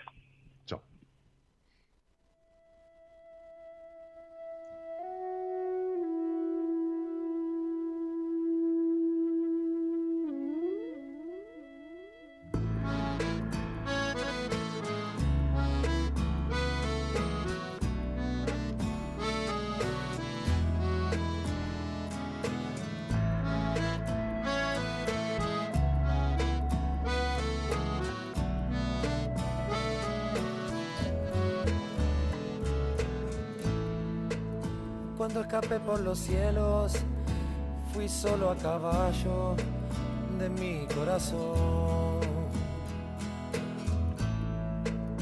La pasión me hizo ciego, igual seguí orientado con mi otra visión. Cuando solté las amarras, había encadenado infancia a mis pies. y con andar dolorido, medio aliento empujado por mi tosudez. Alquimia decadente que me fue golpeando y crecí al temor.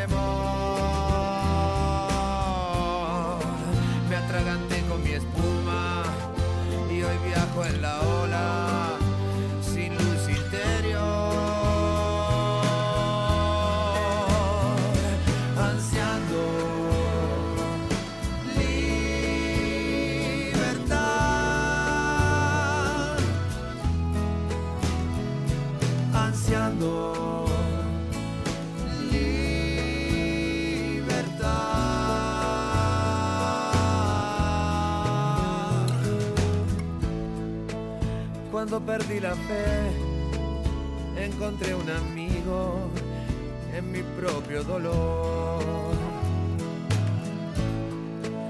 No me cuidé de lo que dije y después terminé padeciéndolo. que no se dobla se parte y aprendí a ser blando para soltarme y así saltar al vacío mucho más liviano y no quebrarme.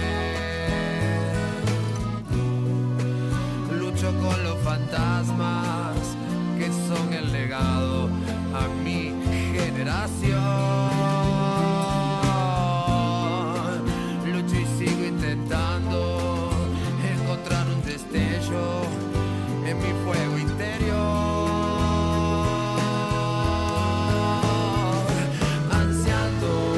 Pelado, el pelado Cordera ahí dice, lucho con los fantasmas que son el legado a mi generación. ¿no? Hoy hablaba con una, en una de las entrevistas que doy tres veces por semana, martes, miércoles y jueves, con una persona, una mujer del exterior, que me decía, bueno, viste, mi padre fue un tipo seco, viste, eh, de, de esa época.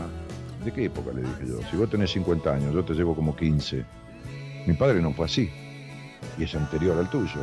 Esta cosa de la creencia de que el legado de mi generación. No, cada, cada, cada hogar es un mundo y cada, cada padre es un padre y hay tipos del año 1900 que criaron los hijos diferente a lo, lo que lo crió un padre de 1960 o 70 o 80, lo que cría un padre de 30 años de hoy. ¿Qué te pasa? Entonces sería este, psicópatas hubo siempre, rígidos hubo siempre, golpeadores hubo siempre, tra- maltratantes hubo siempre, madres, padres, castradores, hubo siempre, ahora y siempre. Entonces, eh, esta cosa de querer justificar, ¿no? Con, con- con lo generacional, no, no, tampoco sirve, ¿no? Y por supuesto, en la entrevista le desmitifiqué todas estas cuestiones que tiene acomodadas en su cabeza, pero que no la dejan cómoda en la vida, y entendió que no era como ella decía. ¿Qué es lo primero que hay que hacer? Entender, ¿no? Como este pibe, ¿no? Este pibe, digo, cariñosamente, hay que hacerle entender de dónde viene esta cuestión, ¿no? Que no es casualidad. Bueno, este. Dice Figo Figueroa, dice, ya, ya lo amo a este tipo, gracias por etiquetarme, le dice a Verónica Silvana Rossi. Bueno, Figo Figueroa, este, qué jugador ese Figo, ¿eh? Este, eh, no él, sino uno que se, se llama así del Real Madrid. Bueno, este, Grachu Tosi dice, hola Dani, desde Altagracia te escucho. Bueno, linda ciudad esa. Este, te saludo de tu pueblo, que es el mío, dice Gloria. Ah, claro, Ramón Mejía. Yo obtuve mi turno de entrevista contigo, Dani. Mi varita sos vos. Estoy feliz, dice Estrella Re. Ah, Estrella, ya nos veremos. Sí, sí, sí, sí. Ya sé quién sos. Este, eh, bueno, bueno. Y dice, dicen que al terapeuta le llega el paciente con los mismos conflictos a resolver. No, no te entiendo eso. Los mismos conflictos que quién. Que, el terapeuta tiene. Bueno, no sé, no, no, no, no, no te entendí, perdóname, ¿eh? este, quizás soy yo el que no. Este, sos un tierno con los jóvenes, me encanta, Viviana Díaz.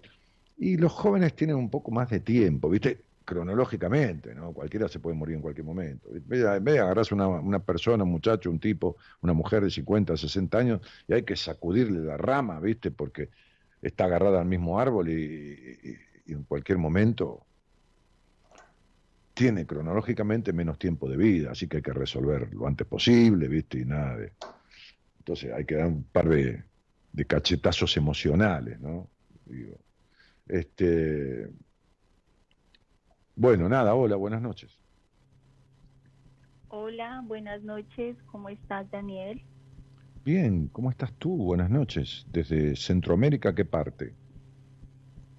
Desde Colombia. ¿Y qué ciudad de Colombia? Eh, un departamento, Nariño. Nariño, que está ubicado con respecto a, a- a Bogotá, en, en- en- en la zona del país. Nariño está con límites de Ecuador. Ah, con límite de Ecuador. Eh, bueno, ¿y, y desde cuándo no- nos conocemos? Bueno, yo te, sí, te conozco gracias a Ezequiel en los Ah, lives sí, que él ese- tiene Sí. Dime, dime. y luego ya te vi en tu Instagram y ahorita te veo por este canal y, y súper interesante. La verdad, estoy nerviosa. Bueno, Estás viva, por eso estás nerviosa. Si estuvieras muerta, no tendrías ningún nervio. Así que está muy bien. Seguro. o muerto no se pone nervioso. Seguro que sí. Claro, Claro, mi vida. totalmente. No pasa nada, vas a ver. Despacito. Despacito que no tenemos que hablar de nada que vos no quieras. ¿eh? Así que no Ok. tenés por qué po- no tenemos- en, en donde yo empiezo a hablar de algo que vos no querés decir, ay no, Dani, no quiero hablar de eso. Bueno, listo, yo me callo. Este, Vale, o sea, no me va a doler. este, mira, yo no puedo hacer doler donde no hay dolor. Uno no puede desencadenar en otro nada que el otro no tenga dentro. Cuando uno desencadena tristeza en una charla es porque la tristeza estaba dentro. Cuando uno desencadena enojo es porque el enojo estaba dentro. Está, este, entonces, es imposible poner en una persona algo que la persona no tiene. ¿Está? Si, si tú te enfrentas y, y vas a visitar a un, que siempre digo el mismo ejemplo, a, un- a una persona que es depresiva y está metida en su cuarto y no tiene voluntad de levantarse ni para ir a orinar, y le cuentas un chiste, que- decimos aquí chiste verde, muy cómico, muy risueño, no se va a reír, porque un depresivo no tiene alegría. Entonces no podés ponerle alegría, ni ponerlo alegre, porque no tiene alegría adentro. ¿Me explico? Totalmente, sí, totalmente, de acuerdo. Así es. Sí, ¿y, y- y con quién vives allí en Nariño? Bueno, eh, soy de acá, toda mi familia, y bueno, tuve una relación hace mucho, bueno, mucho tiempo, tengo dos niños, incluso precisamente estoy pasando por un proceso un poco complicado porque estoy aprendiendo de eso, que es una separación. ¿Y cuánto tiempo estuviste eh, en, en pareja, en matrimonio? Es lo mismo, en convivencia. 17 años, Ujú. Bueno, la mitad de tu vida. Toda la vida, porque lo conocí cuando tenía 18 años y, y bueno, Eso. Este, y, y, y tienes dos niños de qué edad? están pequeños, 9 años y 5 años. Bueno, estuvieron eh, eh, siete, ocho años de novio o, y después tuvieron niños o desde antes vivían juntos. No, empezamos un- una relación de noviazgo, más o menos de 5 años, luego ya vinieron los niños. Entonces, y luego ya después de los niños fue que empezamos a convivir. ¿Y, y- y- y tienes alguna actividad, además de la actividad de ser madre este, y todo lo que eso implica? Y soy enfermera, pero Ah, actualmente no estoy laborando en el campo. Me dedico ahorita en el papel de madre y algunos trabajos temporales. ¿Trabajaste como enfermera? Eh, dime cómo es allí en Colombia, que no lo tengo claro, porque creo que no entendí enfermeras de Colombia. Ah, tengo una enfermera de Canadá, atendí. Hoy, hoy, hoy casualmente fue un día de enfermeros, ¿podés creer? Atendí una enfermera de, de otro país, de Uruguay, y atendí un enfermero de Argentina. Este, eh, digo, en las entrevistas de primera vez, que yo doy solo dos, dos por día, tres veces por semana nada más. Este, y y ahora estoy contigo, que eres enfermera. Este, y- ¿Cómo es Eh, allí? ¿Estudias enfermería o, hay enfermería eh, técnica en enfermería o licenciada en enfermería? ¿Cómo es eh, la parte de... Yo creo, bueno, eh, yo soy auxiliar de enfermería, es decir, está, el técnico, auxiliar. técnico auxiliar de enfermería. Hay la Perfecto. enfermería profesional, que es la enfermera jefe, en Colombia es enfermera jefe, que es el Sí, perfil sí, es profesional. lo que aquí es la licenciatura en enfermería, este, y, y si no, eh, eh, lo, lo- lo dicho simplemente, simplemente no porque este, sea poco, sino porque enfermera, ¿no? Que es la auxiliar de enfermería. Sí, soy auxiliar de enfermería. Está muy bien. Que, que es un estudio que lleva dos o tres años. Sí, dos años. Dos años. Ok. Este, ¿Y trabajaste de ello alguna vez antes? Sí, más o menos Sí. 11 años de experiencia en el campo de, de, de la salud, de enfermería como tal. Luego, pues, como te digo, ya con los niños ya te, No, no, ya te abres a otros espacios. Y dime, Sí, ¿cuánto claro. hace que, que- que nos escuchamos? Este, Creo que desde pandemia, gracias a Ezequiel, o sea, es, es, mm, disfruto mucho los lives de ellos, o sea, me lo gozo, me río, hacemos preguntas. La entrevista contigo me llamaba mucho la atención, entonces er- es así como tan natural, tan fresco los temas, eh, Sí. sin tocar tanto tabú, entonces llama mucho la atención y creo que tuvo muy buena acogida. Sí, tuvimos muchos vivos. Ahora hace como un mes y pico que no hacemos ninguno. Pero, pero bueno, es un personaje Ezequiel, tiene una manera muy didáctica de. Y tenemos dos formas. Pensamos lo mismo, pero tenemos como formas diferentes en, en- en- cuanto a aplicarlo, que ninguna es mejor que la otra, simplemente son diferentes. Este, y, mm, ¿y qué te iba a decir? Este, y, y- estás viviendo esta separación por, eh, armoniosamente o conflictivamente? Digo, eh, más allá que, como dice un cantante argentino, todo lo que termina, termina mal, ¿no? Pero digo, ¿viene de- de largo tiempo conflictiva la relación o es porque han decidido que se terminó el amor, que, que- mejor cada uno por su lado y de buena manera? Me hubiese gustado que fuera, ¿no? La última parte en común acuerdo y, y, bueno, creo que tantos años a la final, pues tú ta- pasas de todo en una relación. Lógico. Creo que eh, el detalle es, por ejemplo, preguntarte y decir, bueno, ¿con quién estuviste tanto tiempo? ¿Quién es esa persona en realidad? Ese es mi gran incógnito. De verdad, eh, se supone que tú conoces bien a esa persona, pero luego hay detalles que, que marcan mucho. Entonces, a veces yo me pregunto, bueno, ¿con quién me dormí todo este tiempo? Pero yo te voy a Y hacer bueno, una, al- pregunta, una pregunta, Sofía. ¿Vos crees que te conoces acabadamente? Sí, yo creo que Sí cre- ¿Vos crees que sí? sí, Ok. yo creo que sí. Bueno.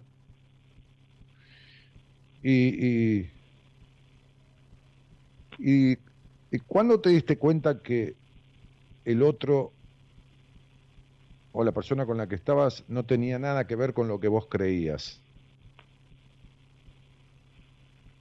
Ahora, Ahora, ahora me, me sí, este año, eh, en este año, en este año, eh, bueno, pasan cosas que nunca me había dado cuenta o la verdad no las vi como tal, entonces eso marcó y yo creo que este fue el, el punto final de esa relación.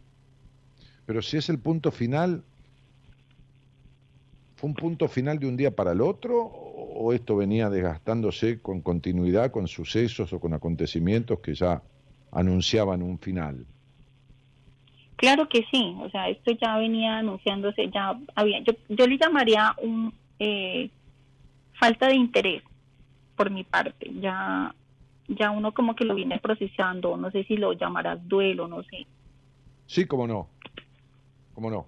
Ahora, ¿qué lo desencadenó? ¿La apatía? La, la, la- el, el final del sentimiento? ¿Porque sí o, o porque hubo un hecho? Por- eh, apoyado a eso hubo un hecho, hubo un hecho que, que definitivamente tuvo, o sea, tenía, yo tenía que tomar la decisión de ya no continuar y yo creo que eh, ya pasado este evento uno dice, listo, es- este es eh, el día de que decido ya definitivamente no continuar. Bueno. Bueno. Este. ¿Y entonces qué te trae a mí? Que, que eh, eh, en, la- en- la charla hay algo en lo que yo podría, no sé, ayudar a- en algo, o, opinar sobre algo, o servirte de algo. Sí, porque ahorita, bueno, estamos en la etapa de, del proceso de separación y todo eso, lo que, con, bueno, lo que conlleva legalmente, eh, están los niños, lo otro, te iba a preguntar, o sea, ¿existe una dependencia emocional con esa persona? Eh, en este punto yo me encuentro, listo, decidida, tomé la decisión, me considero que estoy fuerte en ese punto, pero la otra parte no. Entonces, eh, me genera mi miedo digamos, de volver a caer, porque no, no quiero.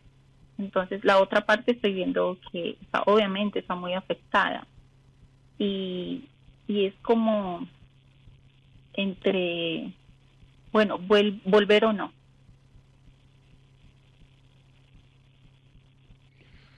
Estás diciendo, hay como, escuché como una contradicción. Por un lado dices que no quieres volver a caer y por otro lado que estás en la disyuntiva de volver o no. Entonces, ¿en qué quedamos? No, eh, yo considero que estoy firmemente que no. Es la otra parte, si me entiendes? Es la otra parte que está no acepta. ah, definitivamente este la muchacho que ha sido tu marido, tu hombre o más tu hijo. Yo creo que los tres. Eh, eh, lo busqué como figura de, de papá, luego de listo, de mi hombre, de mi macho, y terminé siendo, creo que la mamá. Pero ¿desde cuántos años hace que sos la mamá? Más que otra cosa. Creo que en esta etapa, en este, en este año, de, de, decirle, no, mira, tienes que aceptar que definitivamente ya no. Entonces, parezco la mamá. Ah, no. Cada uno tiene su tiempo de aceptar ciertas cosas y no por eso te constituís en la madre. Es decir, tienen diferentes posturas y esto no lo hace un tipo aniñado, simplemente que le cuesta la aceptación de la decisión del otro, no tienes por qué estar de acuerdo con tu decisión. Ahora, es decir, uno a veces dice, acepto tu decisión, pero no la comparto. ¿Estamos de acuerdo? Tiene derecho a no compartirla. Eso no quiere decir que obstruya la decisión. O sea, si mi mujer me dice, mira, yo me quiero separar, yo le voy a decir, mira, este, acepto tu decisión, pero no la comparto. Ahora, ¿dónde querés que firme? ¿Entiendes? Claro, si, si te firmo mañana, mañana en la mañana, este, eh, y, me quedo sin compartir la decisión. Eh, y me quedaré con mi tristeza por el final o lo que quieras, pero lo acepto. Entonces, ¿qué le falta a este señor? La aceptación, o sea, no, no, no, quiere hacer los trámites de separación, o no quiere esto, se opone, insiste todo el tiempo. Sí. Mm. Eh, está en, en, esa etapa, ¿no? De no aceptación, de, de insistir, de luchar por algo que digo, y a mí me molesta, la verdad, me molesta la lucha de él, porque mm. digo, listo, no luches más porque no, ya no quiero. Ok. Bueno, pero entonces vos no tenés dudas, no tenés ninguna cosa no resuelta adentro tuyo, este, y lo único que tenés que hacer es proceder. ¿Ustedes están casados legalmente? No. No. Eh, unión libre. Es unión libre, pero, no. Eh, Colombia tiene una legislación para, para, para lo que se llama el concubinato, para lo que se llama la convivencia. Sí. Es igual, es igual al, a la parte legal, como un matrimonio como tal. Bueno, entonces se recurre a la justicia y, el juez ordena y, se acabó la historia. ¿O es que hay violencia? Mm, ahora no, pero sí lo hubo, porque le digo, es una relación ya de mucho tiempo. Entonces, como le digo, hubo altibajos. Entonces, ya al final, como que eh, por eso la, la pérdida de interés por parte mía, porque igual creo que uno en una relación muy joven, no sé, no es por justificarla, pero se permiten muchas cosas. Al final tú lo normalizas. Yo creo que ese es un grave error. Bueno, terminaste normalizando la violencia, verbal o física. Sí. Ok. Bueno, tenés un conflicto bastante importante, vos, no él. Él tiene el suyo, pero vos tenés el tuyo. Claro. Entonces, toda mujer que termina aceptando cotidianamente, digamos, no, no tiene por qué suceder nunca, pero cotidianamente la violencia como forma, como formando parte de la convivencia, tiene un conflicto de base de su historia. También tiene violencia. Vos tenés muchos enojos guardados. Sí, Y uno de tus enojos creo tiene que que ver- mucho. Uno de, uno de tus enojos tiene que ver con la gran decepción que tenés de tu padre. Totalmente. Tu Creo padre no existió en tu vida, no existió. O se murió o no estuvo, era un mueble, o era un dictador, o era un rígido, pero no existió. No existió. es, es eh, pienso igual, o sea, me estás diciendo las palabras que yo pienso. Eh, obviamente tengo un papá, una mamá, pero lo vi así, o sea, lo vi una figura física, más no puedo reconocer como un papá, digamos, que brinda seguridad o que brinda, o sea, un pilar de una familia. Creo que más vi a mi mamá en ese papel Claro. y, y lo tenaz es que yo me estoy convirtiendo en lo, o sea, me estoy viendo la figura de mi mamá en mí. Eh, te lo Mm. digo por la relación de mis hijos. Está bien, entonces lo que tenés es un conflicto de base en tu historia no resuelto, porque al no ser, al sentir, a ver, ¿cómo te lo explico? Este, esto me pasó en un programa de televisión en, el que yo estuve, que yo hablaba de, que, de que, de que hay, de- del hecho de no haberse sentido lo suficiente como para atraer la protección de ese padre hace que la niña termine sintiéndose poca cosa. Es decir, si no fui lo suficiente para que mi padre, me, qué sé yo, me protegiera o me, me- esto, o, o provocar su atención o lo que fuera, entonces no me considero poca cosa y el considerarme poca cosa es que con poca cosa me tengo que conformar, aún con el maltrato. ¿Me explico? Sí, correctamente. Muy bien. Entonces, eh, este resentimiento con el padre, es decir, esta cuestión atragantada y no digerida del vínculo con tu padre, ¿eh? este, y esta sensación de desmerecimiento y esta profunda soledad que sentiste de niña, este, que quizás haya continuado. Siempre digo lo siguiente, mira, yo trabajé de muy joven en un hospital. Sí. Y, y- y ahí aprendí o, o- o me fui de ese, de ese trabajo teniendo mucha estima por las enfermeras.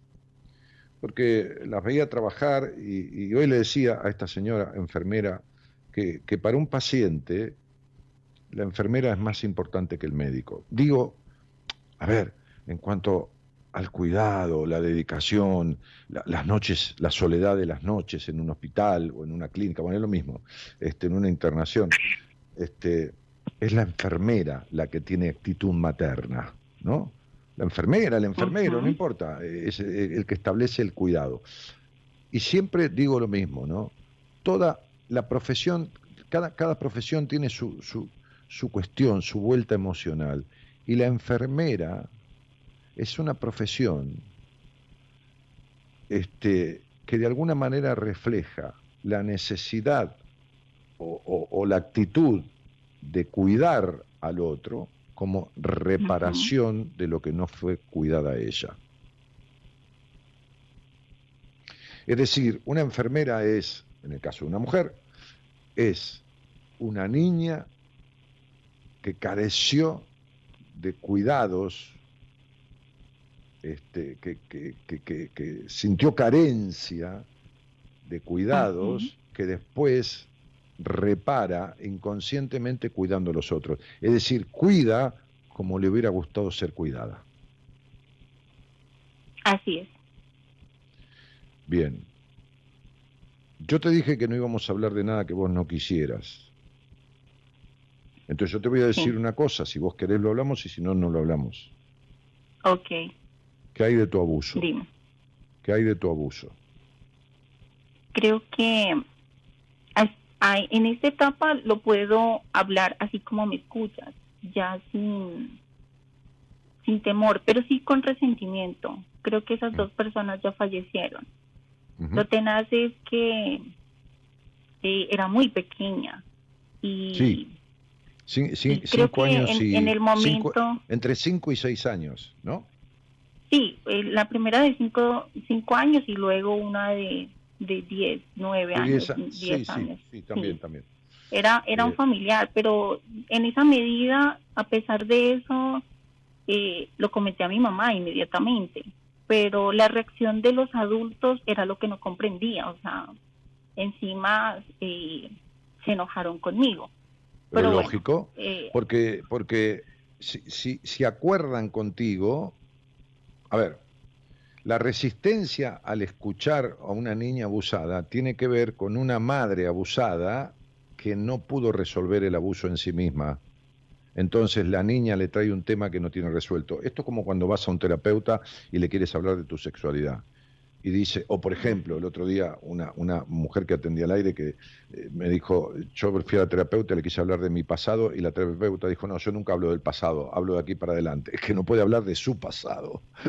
es que hablar del pasado de la paciente la obliga a identificarse con el propio pasado. Entonces, cuando, una, cuando un terapeuta, que pasa en el 95% de los casos, resiste a hablar de sexualidad, es porque tiene conflictos con esa sexualidad o prejuicios con la Claro. sexualidad. Entonces, cuando una madre resiste a hablar del abuso, o culpa a la hija, o la golpea, o la denosta, o, la, o, o o no le demuestra ni el más mínimo interés, es porque fue abusada sexualmente. tenaz, puede que eso explique todo. Y, y sobre eso, sobre, sí, y sobre ese tema es, es eh, como te digo, es un caso muy delicado, por eso también la, la decisión de, de separación, porque resulta que la persona, me acabo de enterar de que eh, viene algo relacionado con el tema, y que toca muy, muy a mi familia, entonces es tenaz. Yo digo, tanto tiempo se permitió y, es, y en este año te llegas a enterar situaciones que es, que es muy complejo. ¿Tuviste situaciones de abuso de, de- de- este señor a alguno de tus niños? No, No, a, a, a mi otra familia. persona. Sí, ¿Eh? sí. Que sí. Bueno, pero ¿sabes qué pasa? Que esto se repite en tu vida porque eh, vos no has superado las consecuencias de ese abuso tampoco. Ni el resentimiento con tus padres, ni has superado las consecuencias en la sexualidad que te dejó ese abuso. No tenés resuelta tu sexualidad. Ya.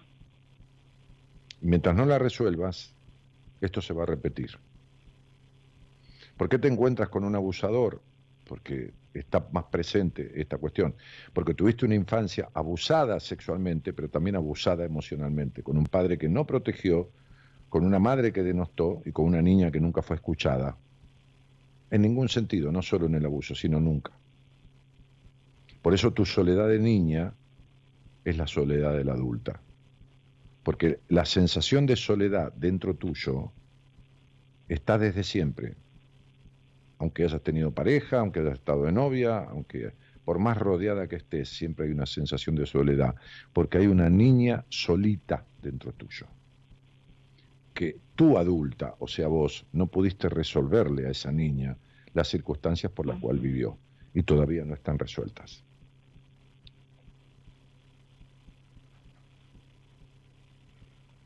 Ya. Ok. Entonces, cuando tú tienes, a ver, te lo voy a explicar más ampliamente, cuando tú tienes relaciones sexuales con tu sexualidad afectada, o sea, no una sexualidad sanamente plena, con sus altibajos como cualquiera tiene, por supuesto, nadie es una máquina. Cuando tú tienes sexualidad, relaciones sexuales, desde una sexualidad limitada, culposa, no expandida, con limitaciones, esto y lo otro, estás abusando de tu niña, igual que la abusaron esas dos personas. Estás llevando a esa niña, porque la sexualidad es un juego, y los niños descubren el mundo y su sexualidad jugando. Mientras un adulto no tenga en la sexualidad a un juego más, está llevando a esa niña a ser abusada sexualmente de vuelta, obligándola a dar sexo oral sin sentir la excitación suficiente, fingiendo orgasmos, teniendo orgasmos a medias, por culpa, por lo que fuera. Entonces, digamos que sin saberlo has seguido siendo copartícipe de situaciones abusivas. Por eso tu estado melancólico, además de la solitariedad interna.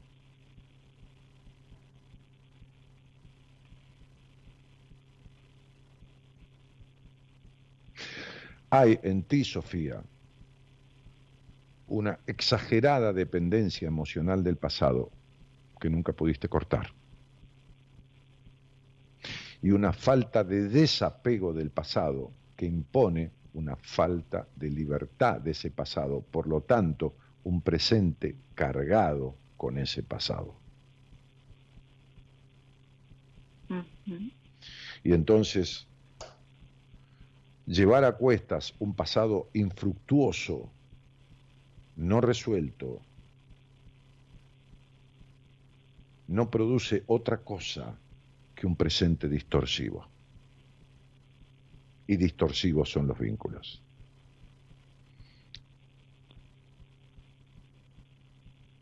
Así es. Entonces, este señor tiene su cuestión, pero vos tenés sin resolver cuestiones que todavía con 36 años, que es la mitad medianamente, hablamos de, la vida eh, laboral útil, ¿viste? Uno se jubila a los 60, 65 años. Estás en la mitad de esa vida y, y deberías, deberías, digo yo, este, tratar de resolver estas cosas porque lo que no se arregla se repite de una o de otra manera. Además, además el abuso sexual se transmite de generación en generación. Mientras alguien no rompe con las consecuencias que deja ese abuso, se vuelve a producir el abuso en las próximas generaciones. Qué complicado es este ciclo ¿no? del abuso sexual. Más, el, creo que el 60% de las niñas son abusadas y el 30% de los niños. En el caso de las niñas son abusos int- intrafamiliares. En el caso de los niños, la mayoría, siempre hablamos de la mayoría, son abusos extrafamiliares, son abusados fuera de la familia, los varoncitos. y hablamos de la mayoría, no, no hay una regla absoluta, esto es psicología y así como la medicina, tú lo sabes, no es una ciencia exacta. En- pero las niñas, entre un 50 y un 60%, sufren abusos físicos de una u otra manera. Dormir con los padres es un abuso. Hoy hablaba con una mujer de 31 años que se bañaba con la madre o con el padre en avanzada edad, 7, 8, 9, 10, 11 años. Tú te puedes bañar con un adulto o con 10 si quieres, pero si bañas a una niña, la niña está compartiendo el baño y el desnudo con un adulto. Eso le deja implicancias tremendas en su sexualidad. Es muy delicado este tema. Poca gente he encontrado en el mundo que sepa verdaderamente de estas cosas, que las conozca, las acepte y menos aún que las sepa resolver. Porque hay quien que, lo bueno, conoce y lo acepta, pero no lo puede resolver. Sí, sí, en la etapa de, de, de po- lograrlo aceptar o reconocer, creo que es eh, no es tan complicado como resolverlo. Más Sí, que pero sea yo, como yo- no estoy dice. hablando de las personas, yo estoy hablando de los profesionales. ¿eh? Ah, ok. Igual, No, no, estoy una persona es difícil, es difícil también a una persona resolverlo, más que todo. No, no, la para la persona es que imposible. Para una persona cualquiera es imposible. Claro, tenaz. No, es, es imposible. En este punto de mi vida yo me encuentro, eh, así como me escuchas, bueno, pues sí, posiblemente llena de resentimientos, pero a veces no permito que, que eso me afecte en, en mi día, en mi día a día. Eh, Pero eh, mira mi vida, yo te voy a explicar lo siguiente. Entre la inteligencia emocional y el intelecto, tú tienes el 95% puesto en el intelecto. Eres una máquina de razonar todo. Esta cosa de no permito, olvídate. No permitís, estuviste junto a un tipo que es un abusador durante 17 años. Ya lo estás permitiendo desde siempre. Eh, no existe no permito. Hay algo que se llama inconsciente, que ocupa el 90% de, de tu, de tu estructura. El, el 10% es la parte consciente de tu cerebro. Con ese cerebro tú crees manejar todo. Eres una mujer súper, hiper razonadora. Entonces, esto de que yo no permito el resentimiento y todo lo demás, no. Vas a ver los vínculos que vas a tener acá en adelante y vas a ver que siempre van a terminar en decepción. Y esa decepción no es más que la decepción de tu padre no resuelta. Sí, totalmente. Entonces no hay no permito. Eres una máquina de razonar y tu inteligencia emocional está baja porque tu mente gobierna tu vida, pero te traiciona. Porque el que maneja es tu inconsciente. Entonces, como dijo alguien que sabía mucho, mientras no resuelvas lo que está en tu subconsciente, allá abajo, en lo profundo, donde tú no- llegaste nunca, y estamos llegando un poco, mientras no resuelvas lo que está en tu subconsciente, tu inconsciente seguirá gobernando tu vida. Aunque tú te creas que permites o no permites con tu mente. No, imposible, Ok. imposible. Te lo digo con conocimiento de causa, imposible. Llevo decenas de años haciendo esto.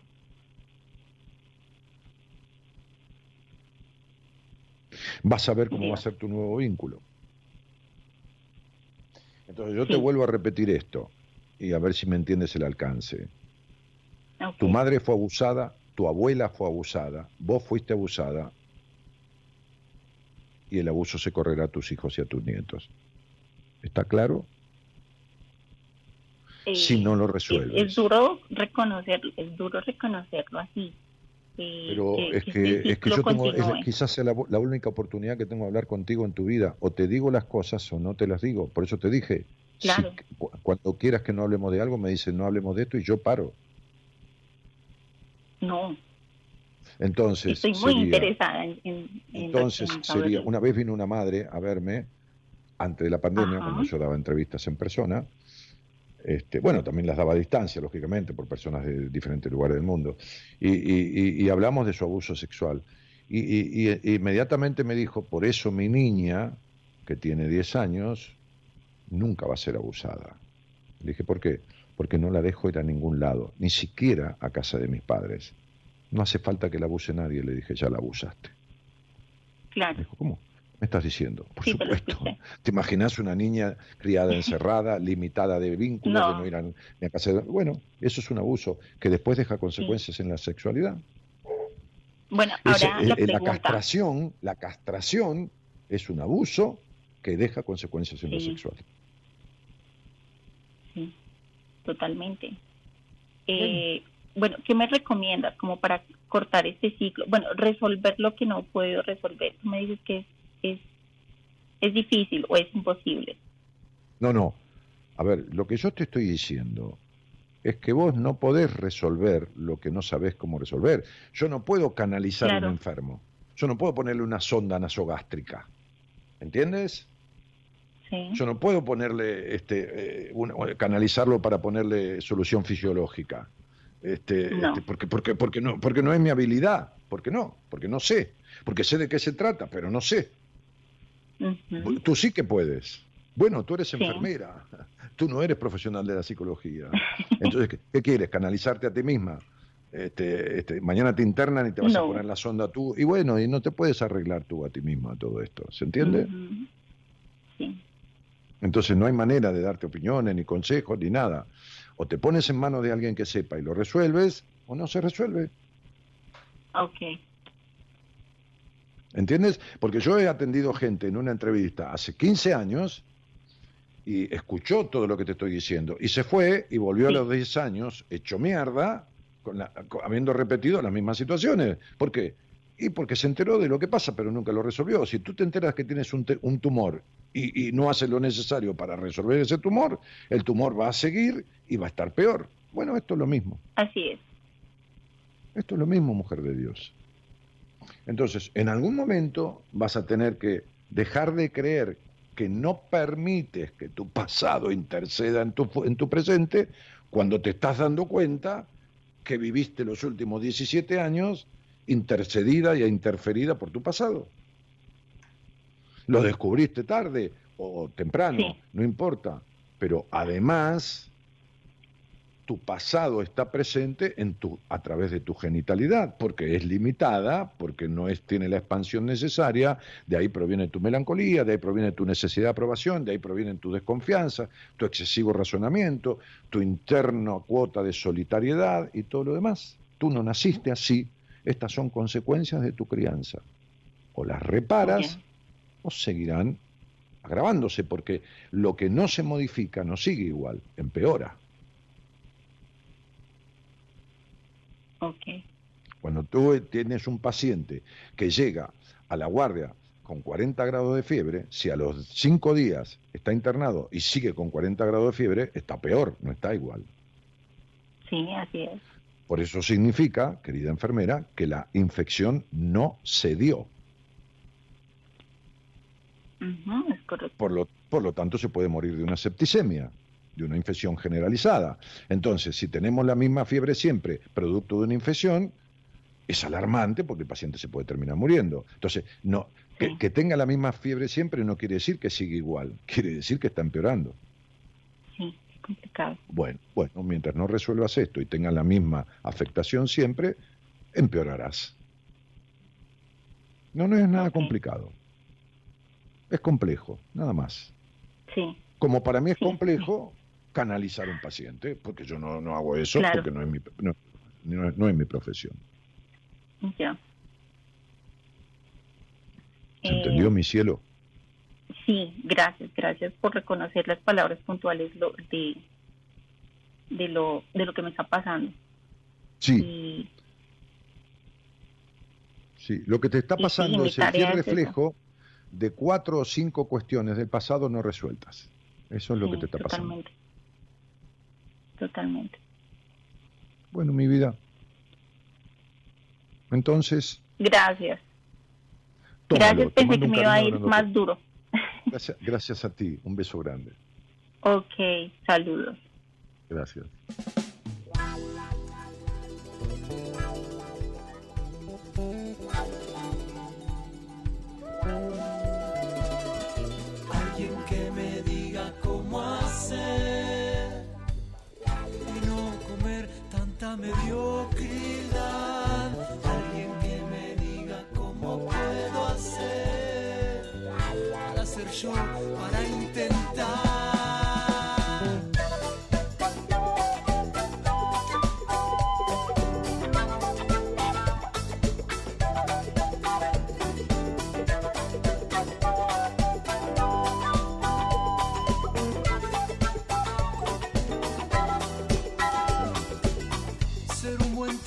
Hacer las cosas bien, dejar que guíe el corazón, mirar de frente, poder pedir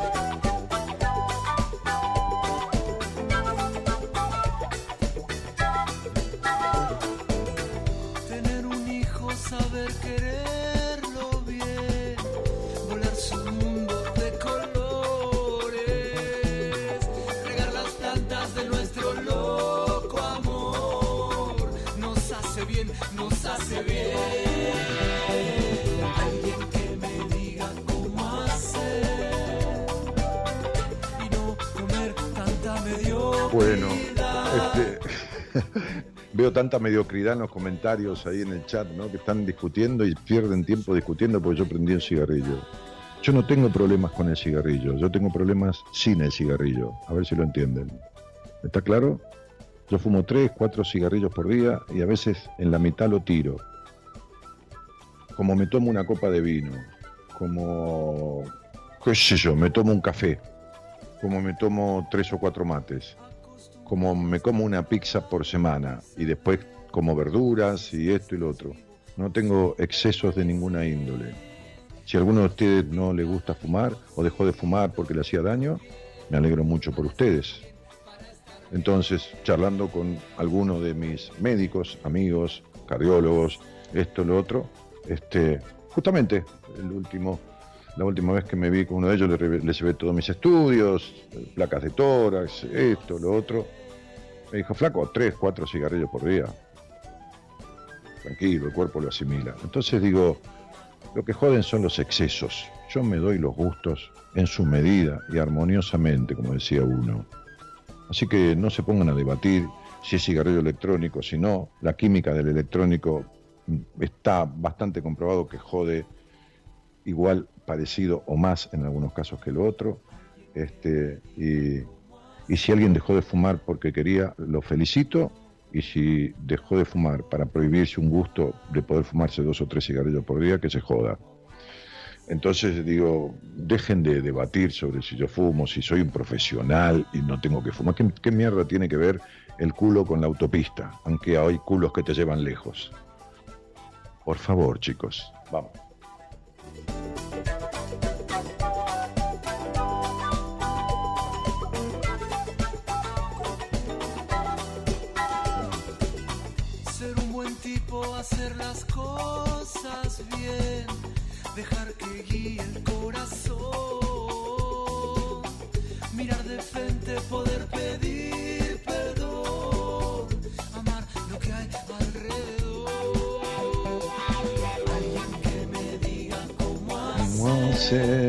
Darío La Rosa dice, ¿cuándo volvés a la tele? No, déjame, la tele es muy exigente, es, viste, cámara, maquillaje, esto, lo otro, el tiempo tirano de la tele.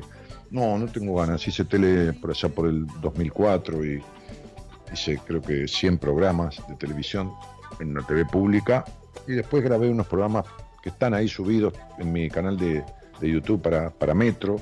Hice 12 programas y la verdad que no, no es algo. Podría ir de visita a un programa de televisión o de columnista un día por semana, pero no, no, no, no me interesa. Este, la, la verdad que no están mis planes conducir tele, no. No, no, no, no. Lo hice, me gustó, lo disfruté, pero, pero ya está. nos hace bien, nos hace bien. Alguien que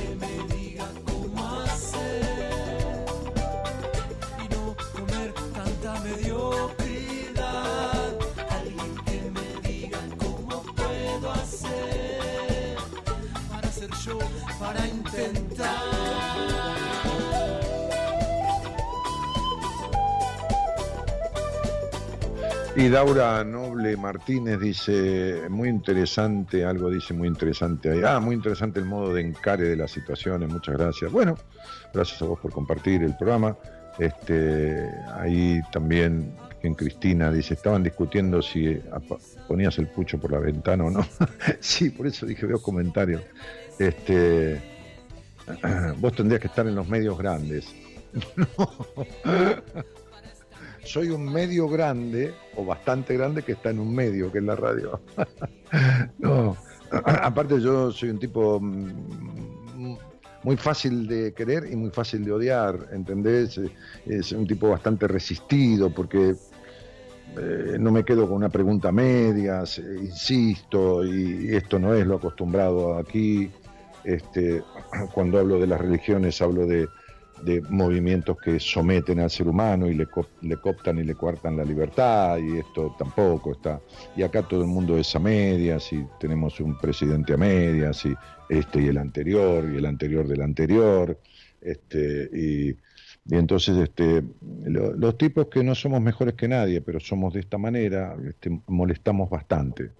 Entonces, este, no te dan ciertos lugares, este, yo tampoco los busco, ¿viste? Yo tengo mi público y, y estoy, estoy bien así, qué sé yo, ¿viste? Como con el cigarrillo, ¿viste? Dos o tres cigarrillos, como con el vino, ¿viste? Una copa de vino, o dos o tres copas por semana, qué sé yo, ¿no? Este, me decía el médico, y mejor que tomes vino y no se ve ¿viste? Porque tiene aspartato, no sé cómo carajo se llama, que es más dañino que la mierda. Entonces digo, este, uno de los grandes cardiólogos de la historia del mundo, que fue René Favaloro, con quien tuve oportunidad de charlar personalmente, y tengo una foto con él a solas y este, conversando, este, este, decía tomarse una copa de vino este, tiene resveratrol, la, la, semilla de la uva que, que, produce una dilatación arterial y de sano. Y, hay gente que dice, yo no pruebo el alcohol, porque el alcohol, porque, ay Dios santo, escucho tantas pelotudeces en mi vida, que, que bueno, en fin. Señoras, señores, este programa llegó al momento del final, de, por lo menos de esta emisión, nunca sabremos cuál será el último, este, pero sí sabemos que este ya está, ¿no? entonces, este, ya es pasado este programa, ¿no? Entonces, vamos por el presente, que es lo que viene después del programa, ¿no? ¿Qué sé yo? Jugaré en la computadora, miraré un rato de tele, un poco de serie, mi mujer está durmiendo, descansando bien merecidamente. Así que, agradeciendo al señor operador del, programa, que fue quien más ha técnicamente operado Buenas Compañías, es decir, durante más tiempo en estos 28 años, Gerardo Subirana, que además acompaña maravillosamente con los temas que elige, este, y a nuestra productora Norita, ¿no? Gerardo, Norita, ¿eh? este, eh, Eloísa Noralí Ponte, que la hemos bautizado con todo cariño, Nori, a Nori, Norita, dice, ah, Norita, todo, este, ya está, todo, todo, todo junto, este, que le encanta este apelativo que hemos puesto, este, está encantadísima. Mañana seguro le va a contar a mi mujer, porque son medias así, con pinches, este, que está encantada con este apodo que le hemos puesto Norita, que es tan dulce, tan agradable. ¿no? Ahí me manda una foto de Franchella, ¿viste? Un, coso de esto. Pero me cago en la puta madre. Este, Noralí, ¿no? Este, Eloísa Noralí Ponte, que es la productora.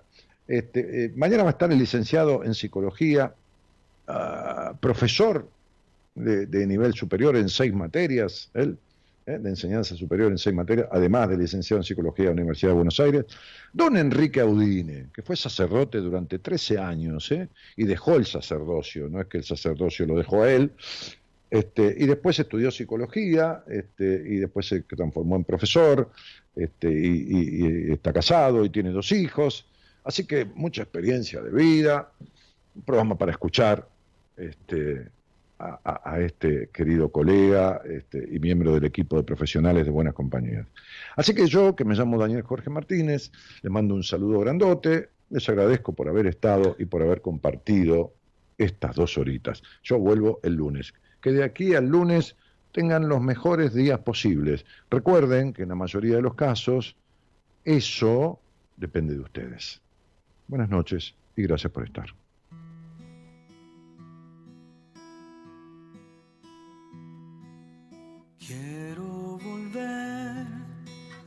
comprender que todo depende de mí.